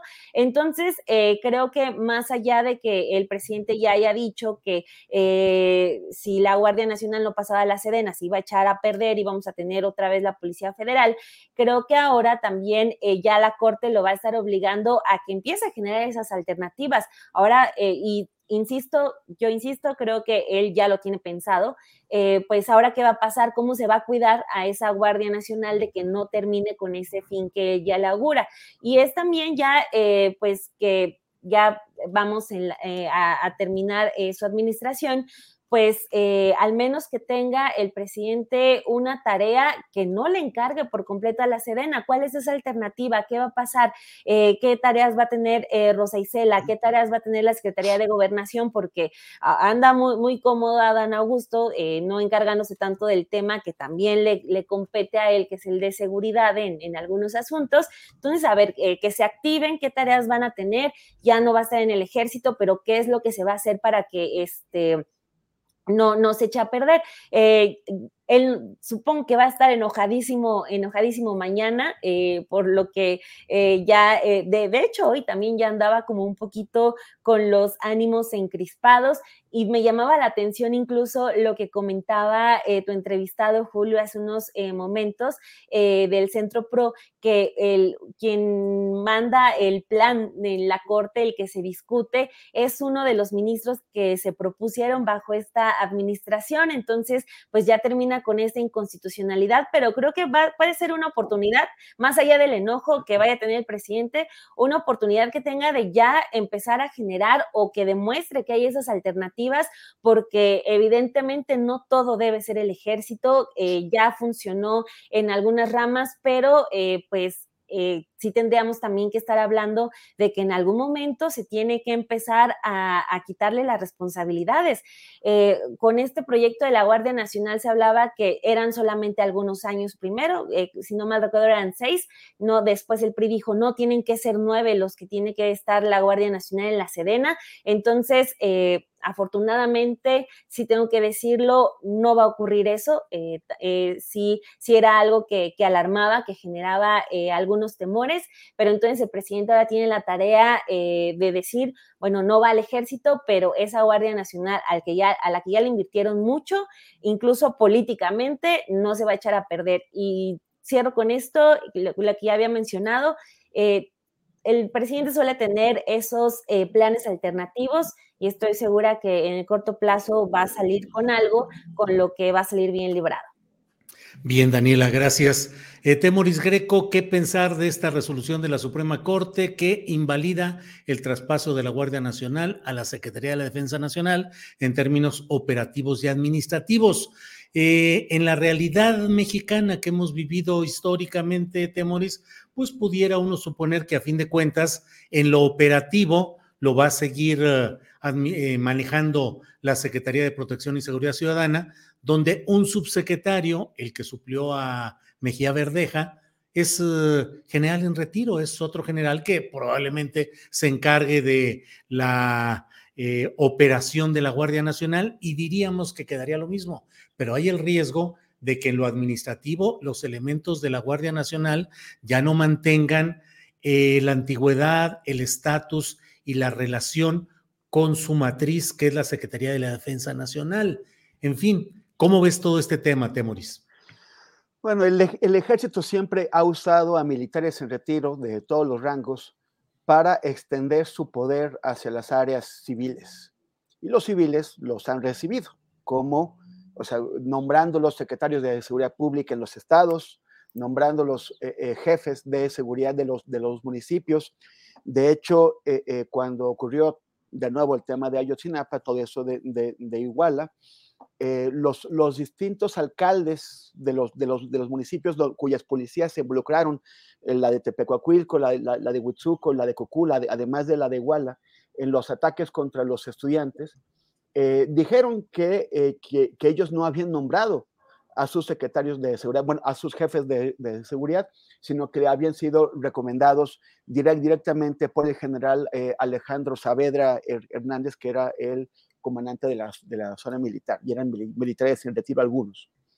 Eh, esto lo han hecho siempre y pues bueno, vamos a tener, no, no, no, creo que haya cambios de profundidad, porque eh, finalmente a mí me parece que lo que pretendía André, Andrés Manuel era durante, o sea, con visión de más largo plazo, garantizar que la Guardia Nacional estuviera bajo control de los militares, no, no para resolver los problemas inmediatos, eh, eh, ahora está bajo control de los, de, los, de, los, de los militares, sino para que después se cambiaba algún gobierno, pues el presidente de alguna forma que, yo, que muchos no entendemos, eh, cree que, que, la, que la Secretaría de la Defensa Nacional es una garantía de anticorruptibilidad y de, y de, y de, y de patriotismo y de, y de no violencia, o sea, de, de, no violencia política, a pesar de toda la historia, de todos los antecedentes que tiene el, el, ejército mexicano de corrupción, de violencia política, de persecución de, de líderes sociales y de comunidades. Entonces, bueno, no, no, no creo que el, el, problema sea ahora y pues dice Dani que, que posiblemente tendrá un plan B, pues tendrá tiempo para instrumentar su plan B antes de que eh, salga. El, final, finalmente es militarización y es, no, no sé, eh, ayer que vi la parte de la, de la intervención del, del, ministro Saldívar de, defendiendo la militarización, pensé en que era como cantinflas, pero solo que, que cantinflas sí era divertido y, y, Saldívar solamente cantinfleaba, pero de la, de la peor forma, intentando decir que un general si, si pasa retiro ya no es militar, entonces ahora es civil. O que, eh, o que la, la, disciplina es, la, es, el, es la, la, manera de contener la corrupción, cuando no la hemos visto. Hay muchísima corrupción en el ejército me, me, mexicano, no de ahora, sino de toda la vida, y no vemos por qué de pronto haya cambiado y haya adquirido anticuerpos contra la represión, contra la corrupción, contra todo eso. Es el mismo ejército de siempre y son los mismos soldados de, de, de siempre. Y, y, nada más, reg regresando un poquito al tema eh, anterior. El, eh, hace unos meses, eh, Alberto Scorsia, de, de, lo que sigue, especialista en tecnología, reveló que eh, el ejército eh, me había, o sea, inteligencia militar me había monitoreado a mí. Me había monitoreado, eso no es ilegal, pero el monitoreo es la antesala del de espionaje.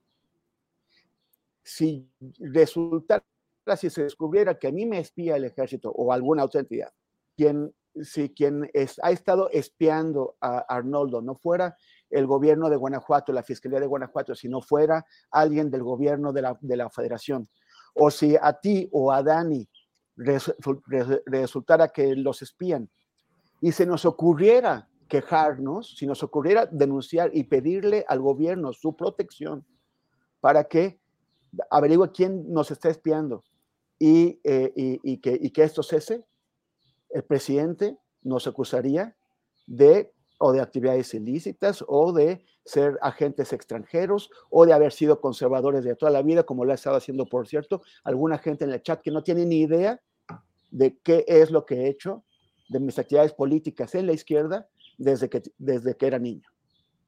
Eh, eso, así seríamos expuestos. Y es, una, y es una tristeza pensar que por tantos años hemos apoyado a un presidente que si de pronto de alguna forma parece que nos interponemos en su narrativa, terminaría acusándonos de lo peor. En Temoris. Arnoldo Cuellar, ¿qué opinas sobre este tema de la invalidación judicial en la Suprema Corte de la transferencia de la Guardia Nacional a la Secretaría de la Defensa Nacional? Bueno, e, e, es una lástima que esté en medio del, del, escenario de polarización donde han elegido jugar algún papel en, esta guerra de posiciones. Sin embargo, eh, a mí la decisión me parece correcta, sobre todo porque necesita construir una policía civil y necesariamente eso no quiere decir una policía corrupta, como el presidente pretende identificar. O sea, tendríamos que tener la capacidad como país para tener una policía nacional que mucha falta nos hace ante la situación de, de violencia, de inseguridad y de crecimiento del crimen organizado y, y, autónomo, desorganizado, caótico que se vive en muchas partes del país.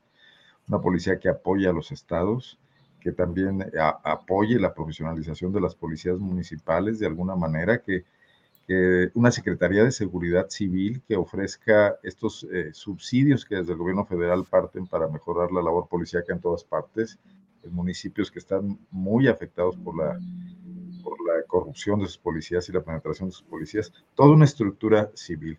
Creo que lo podemos hacer como país y que es un error refugiarse en el hecho de que solo los militares son disciplinados. Ojo, una cosa es ser disciplinados, que quiere decir obedecer órdenes a rajatabla, lo cual a veces los lleva a cometer violaciones a los derechos humanos, a encubrir, etcétera. Y otra cosa eh, quiere decir que sean funcionales y que logren los objetivos que pretendería el Estado, no los ocupantes coyunturales de los cargos públicos, ¿no? Entonces, tendremos que apostarle a eso. Y si no ocurre en este sexenio, tendrá que ocurrir en próximos sexenios. No nos queda de otra y tenemos que seguir esperando hacerlo.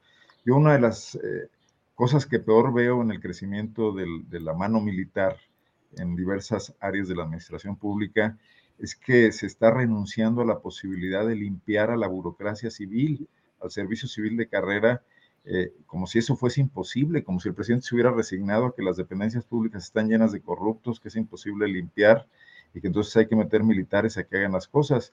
Yo creo que la lucha contra la corrupción no es un discurso político ni el hecho de que el presidente en lo personal tenga una convicción al respecto y sea congruente.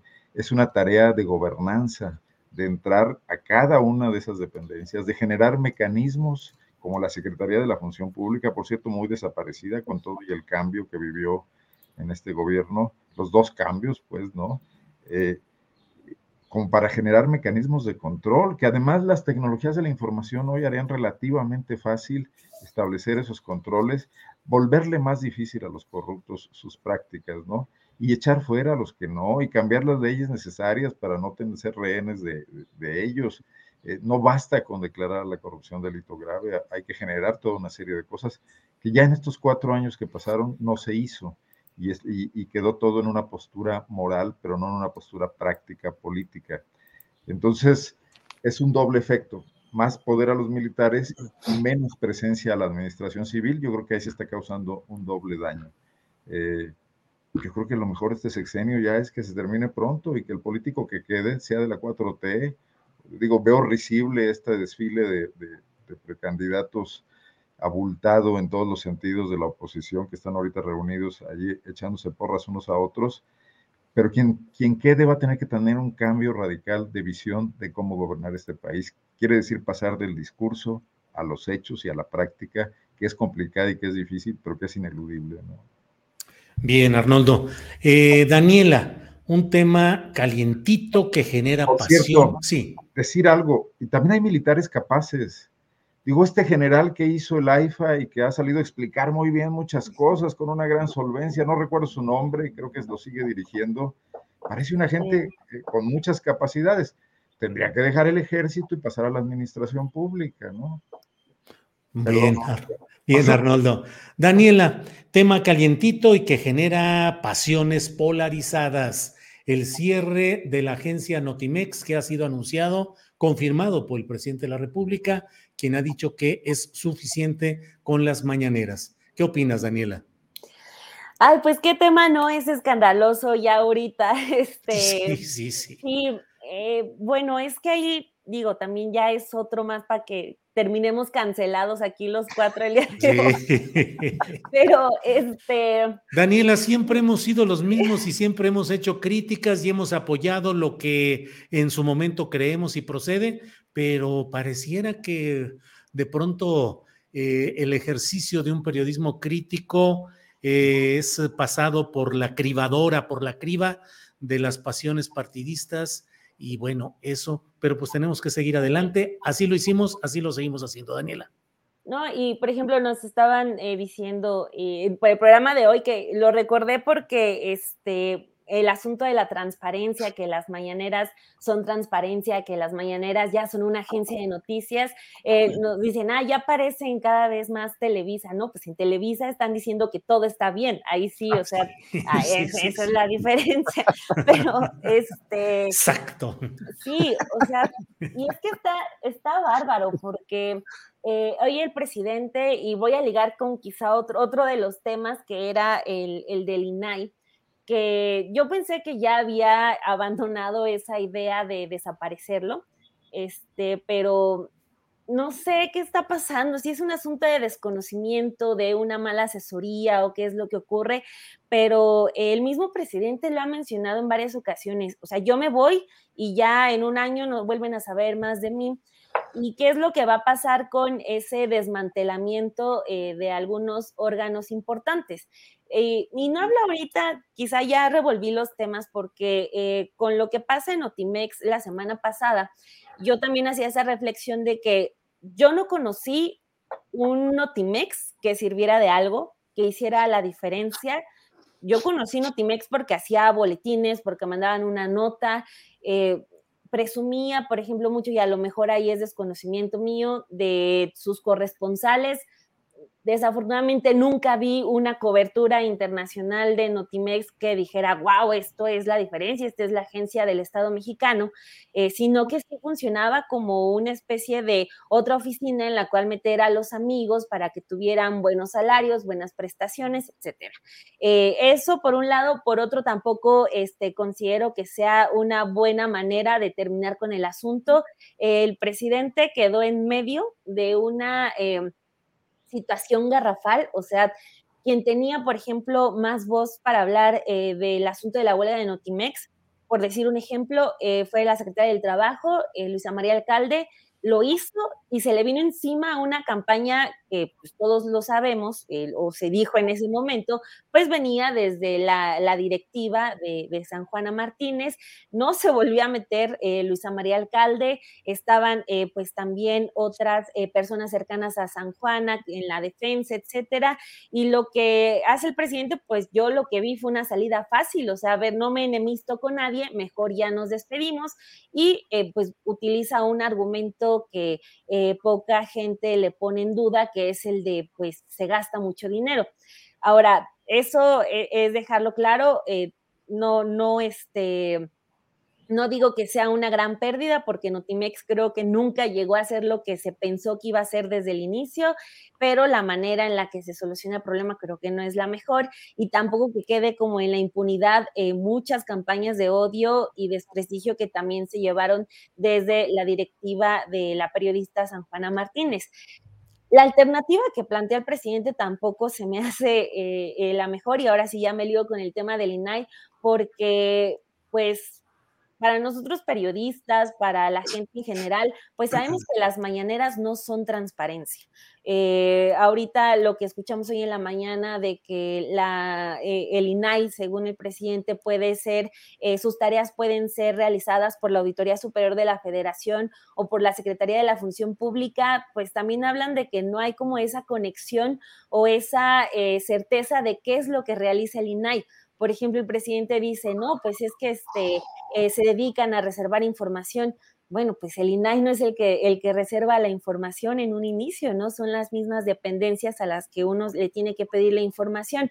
Entonces, eh, creo que el presidente está eh, dando como algunas decisiones un tanto apresuradas ya lo mencionaba con el tema de que le dicen, oigan, activistas y abogados del Centro PRO están siendo le preguntan, oye, están siendo eh, espiados, están denunciando esto, y luego, luego la decisión rápida de no, vamos a proteger a la Marina y a la CEMAR.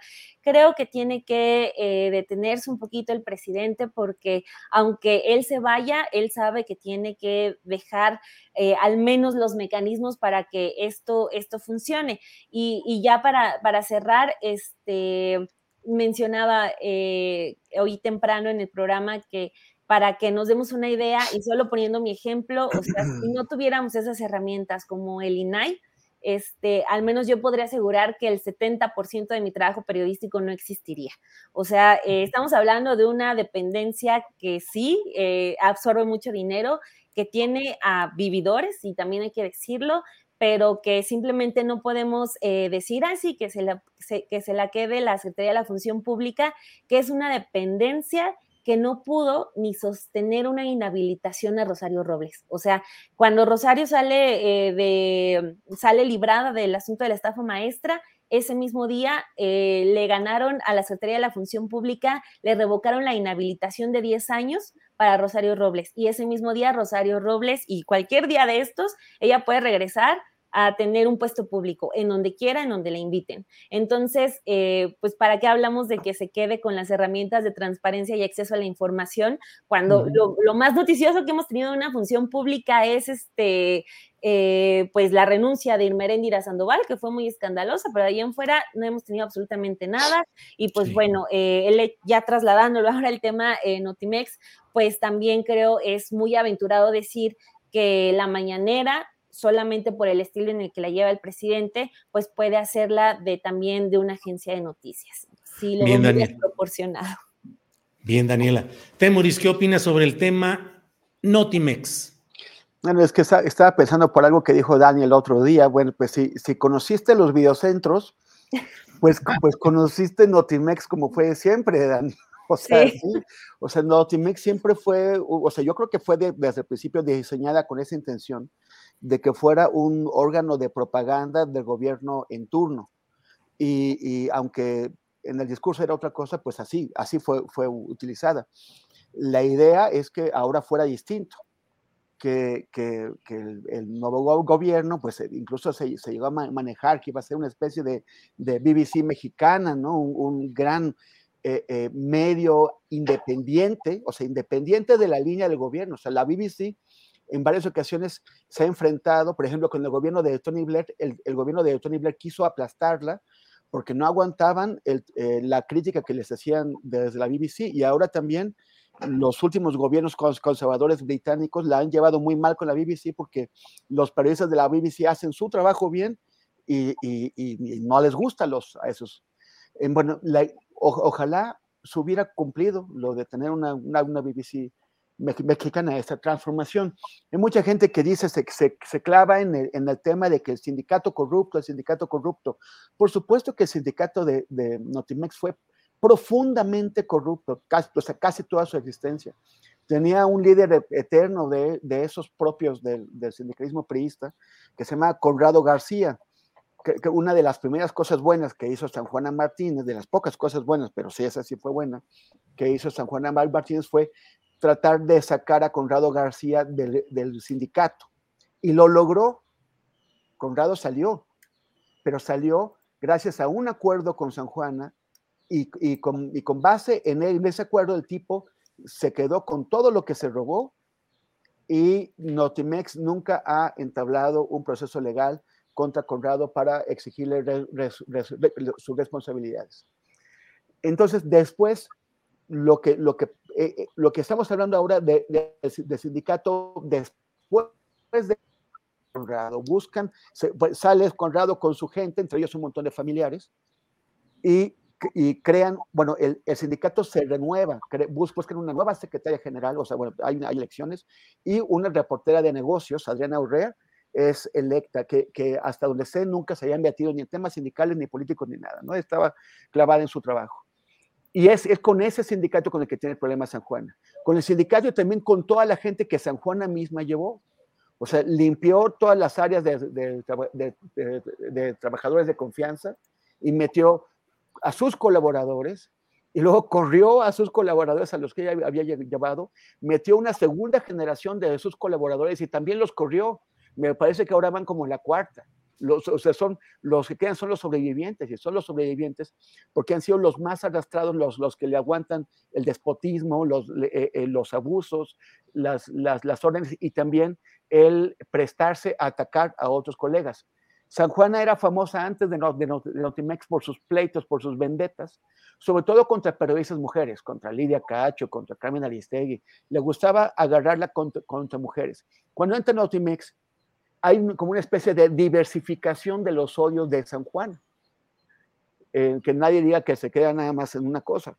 Y ya empieza a atacar sobre todo primero a funcionarias públicas, a Olga Sánchez Cordero, a, Luisa María Alcalde y, a otras. Pero ya después también de, de decide que entre sus enemigos también caben los hombres, entonces también se va a atacar a hombres.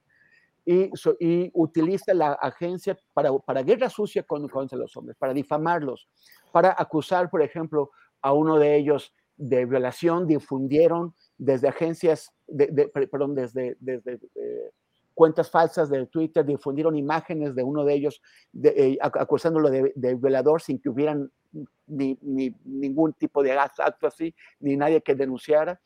De otro, difundieron una foto de su bebé, lo cual ya es así el, ex, el extremo de la, de la bajeza, para amenazarlo. Él, él, se tuvo que ir del país por, por seguridad. Y, y, ha tenido a los sindicalistas de Notimex tres años ahí. Tres años en los que curiosamente el presupuesto, o sea, aunque la huelga es legal y por lo tanto Notimex no puede tener actividades, el presupuesto de Notimex, que es de más de 200 millones de pesos cada año, siempre se gasta completo. Y nunca han querido decir en qué se gasta el presupuesto de, Notimex. Han preguntado en la mañanera y el presidente ha dicho, ay, ya les van a informar y nadie informa. Más de 200 mil. Lo, lo, lo único que sí sabemos es que los sobrevivientes de San Juan, en la propia San Juana, han seguido cobrando sus buenos salarios de funcionarios públicos, mientras los trabajadores de Notimex hacen guardia en la calle de Baja California, en la, la avenida, este, frente al edificio donde, donde está la agencia.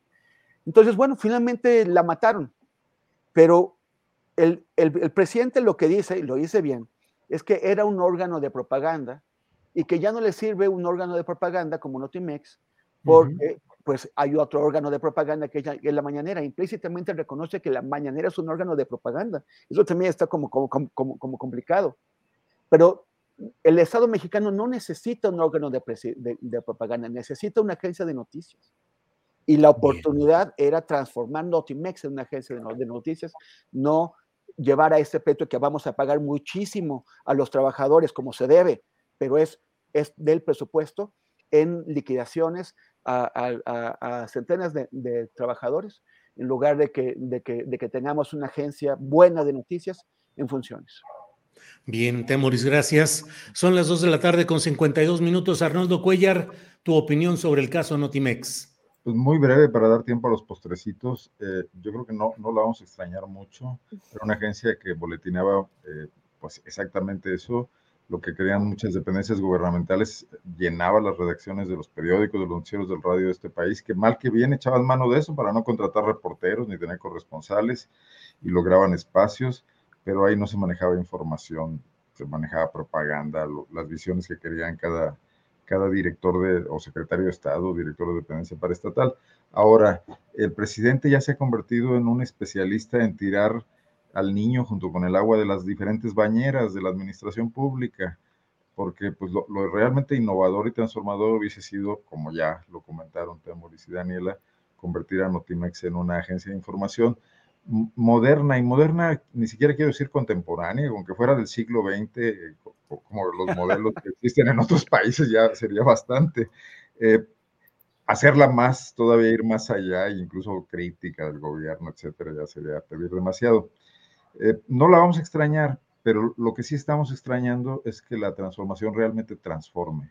No está pasando, eh, no está pasando en el INAI tampoco, que ciertamente con todos sus defectos es, uno, es, una entidad eh, que ha logrado mucho, no solo para nosotros los periodistas, para los propios ciudadanos, y que estaba generando una cultura de obligatoriedad de transparencia en muchas dependencias públicas con respecto eh, y, una conciencia de que tenían que salir a decir y aclarar, y aunque se defendían y había quienes se resistían, eh, pues quienes procurábamos ir a las segundas instancias y pelear esto, íbamos paso a paso, y no solo periodistas, repito, también ciudadanos y activistas, logrando que, construir esa cultura, que era cosa de años, ¿no? Decía, decía Dani que la Secretaría de la eh, Gestión Pública, Función Pública, ¿cómo se llama? Este, Función. Esa mera bueno, se llama, ya, no, ahora es transparencia, y es lo menos transparente que hay, que, era, que era muy gris. Bueno, todo, todo tiene un ADN, y esa secretaría la eh, creó Miguel de la Madrid, quizá uno de los presidentes más grises de este país. Yo creo que nunca logró superar ese estigma, en efecto, y no sirve para nada y es una vergüenza. Esa también debería desaparecer, ¿eh? porque esa sería una tarea del Congreso, o no un Congreso realmente autónomo. Y por cierto, también notamos ausencia total del Congreso en el tema de Notimex, en este enorme conflicto, porque eh, tienen razón. O sea, apruebas un presupuesto que luego no se ejerce, o cómo se está reportando, qué, qué, qué, datos tiene eh, la Auditoría Superior de la Federación sobre el gasto que ha ejercido estos años Notimex a partir de la huelga. Sería muy interesante saberlo. Lástima que no esté trabajando el INAI en este momento para poderlo eh, pedir, ¿no? Entonces, bueno, dije que iba a ser breve. En mi postrecito quiero felicitar a la señora Ángeles Guerrero, que se nos estaba pasando y que desde aquí un abrazo y además su chamba todo el tiempo ahí en el chat, controlando y moderando los impulsos de, los entusiastas que participan. Este, muchísimas gracias por eso y muchas felicidades también. Pásenla muy bien, Julio. Gracias, Arnoldo, en eso andamos. Gracias. Eh, ¿En qué vamos? Daniela Barragán, postrecito, por favor. Pues las mañanitas. Qué intensa la mesa de hoy, sí. Y hay que terminarla mejor con, con las mañanitas, porque ya seremos la mesa cancelada el día de hoy. Ni modo. Hay de todo, hay de todo. ¿eh? Hay, de, todo. Eh, sí, no solamente este, eh, quería recomendar un reportaje que escribe mi compañera Dulce Olvera hoy en Sin embargo. Este, se fue a hablar ah, con gente de uno de los infiernos ambientales que tenemos aquí y está en el Estado de México, eh, son este, de la gente que vive en Apaxco. Allá eh, les llegaron las cementeras en los años 90 y pues eh, ahora viven en un, este, entre nubes de polvo, tienen infinidad de enfermedades de, pulmón, de pulmones en la piel, en los ojos y bueno, las empresas contentas, pero la gente pues ha tenido que acostumbrar a vivir así. Entonces simplemente pues si pueden ir a leer ese reportaje de Dulce Olvera, pues excelente. Muy bien, Daniela, gracias. Temoris, postrecito, por favor. Pues eh, nada más invitar a las personas que se suscriban a, Podimo a través de nuestra página de, eh, podimo.com diagonal necropolítica eh, en esta primera temporada de nuestro nuevo podcast que se llama Necropolítica, Crimen y Poder. Estamos tratando en la primera temporada el caso Yotzinapa en la visión más, más moderna, ya con, con todo lo que ha pasado en, en, esos últimos años. Y en el capítulo 5, en el episodio 5, que es el que está esta semana, son ocho episodios, vamos en el 5. Eh, estamos con, sobre la, quienes están en la impunidad, quienes fueron, a quienes se les dio impunidad en el sexenio pasado y quienes mantienen la impunidad en el sexenio que, que en el que, que, está pues ya en la, en la, recta final. Entonces, eh, en, en, mis redes sociales pueden encontrar la manera de, suscribirse a través de nuestra propia página a Podimo, donde también van a encontrar muchos otros podcasts. tiene un montón de podcasts exclusivos, es como Netflix de los, de los, de los podcasts. Pero pues uno de ellos es nuestro programa de Ojos de Pedro contra la impunidad.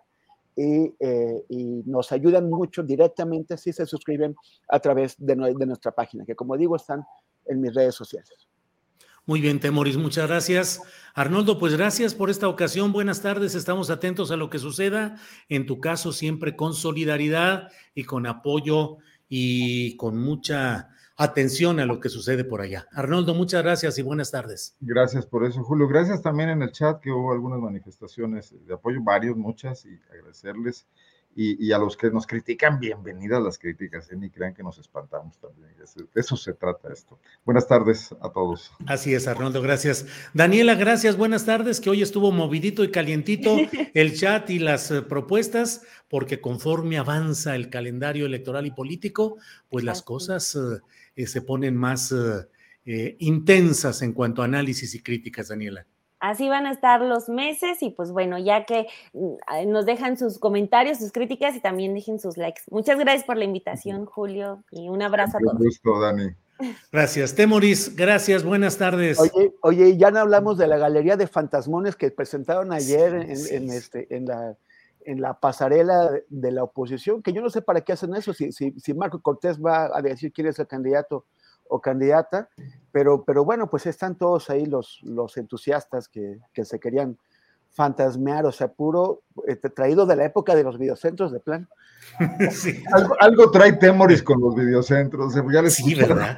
sí, sí, sí. Los videocentros. que cambió en uno de adolescente. No, es que tienen que escuchar Café y Noticias para los chistes. Eh, por eso salió el, videocentro. Es que estábamos hablando de, eh, de que un, alguien va al videocentro y es una manera de decir tu edad sin decir tu edad. Ah, claro. ¿Conoces el videocentro?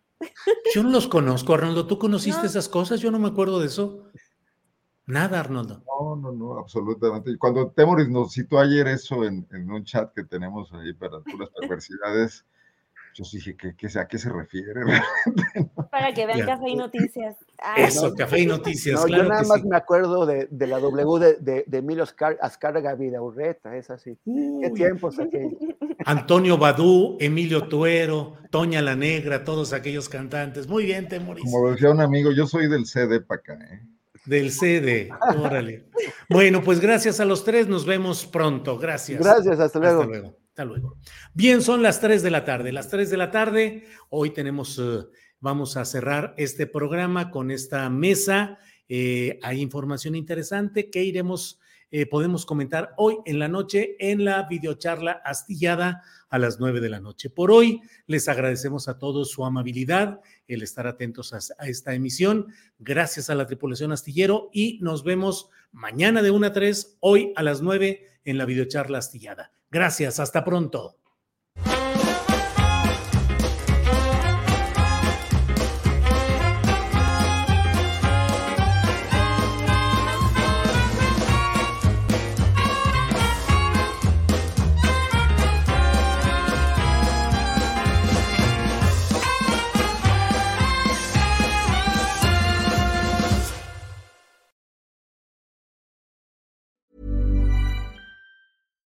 Hi, I'm Daniel, founder of Pretty Litter. Cats and cat owners deserve better than any old-fashioned litter. That's why I teamed up with scientists and veterinarians to create Pretty Litter. Its innovative crystal formula has superior odor control and weighs up to 80% less than clay litter. Pretty Litter even monitors health by changing colors to help detect early signs of potential illness. It's the world's smartest kitty litter.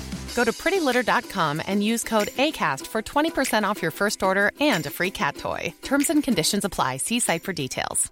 ¿Te preocupas por tu familia? Entonces, ¿por qué darles solo huevos ordinarios cuando pueden disfrutar de lo mejor? Eggland's Best, los únicos huevos con ese delicioso sabor fresco de granja, además de la mejor nutrición, como 6 veces más vitamina D, 10 veces más vitamina E y 25% menos de grasa saturada que los huevos regulares, además de muchos otros nutrientes importantes. Así que, dales los mejores huevos. Eggland's Best, mejor sabor, mejor nutrición, mejores huevos.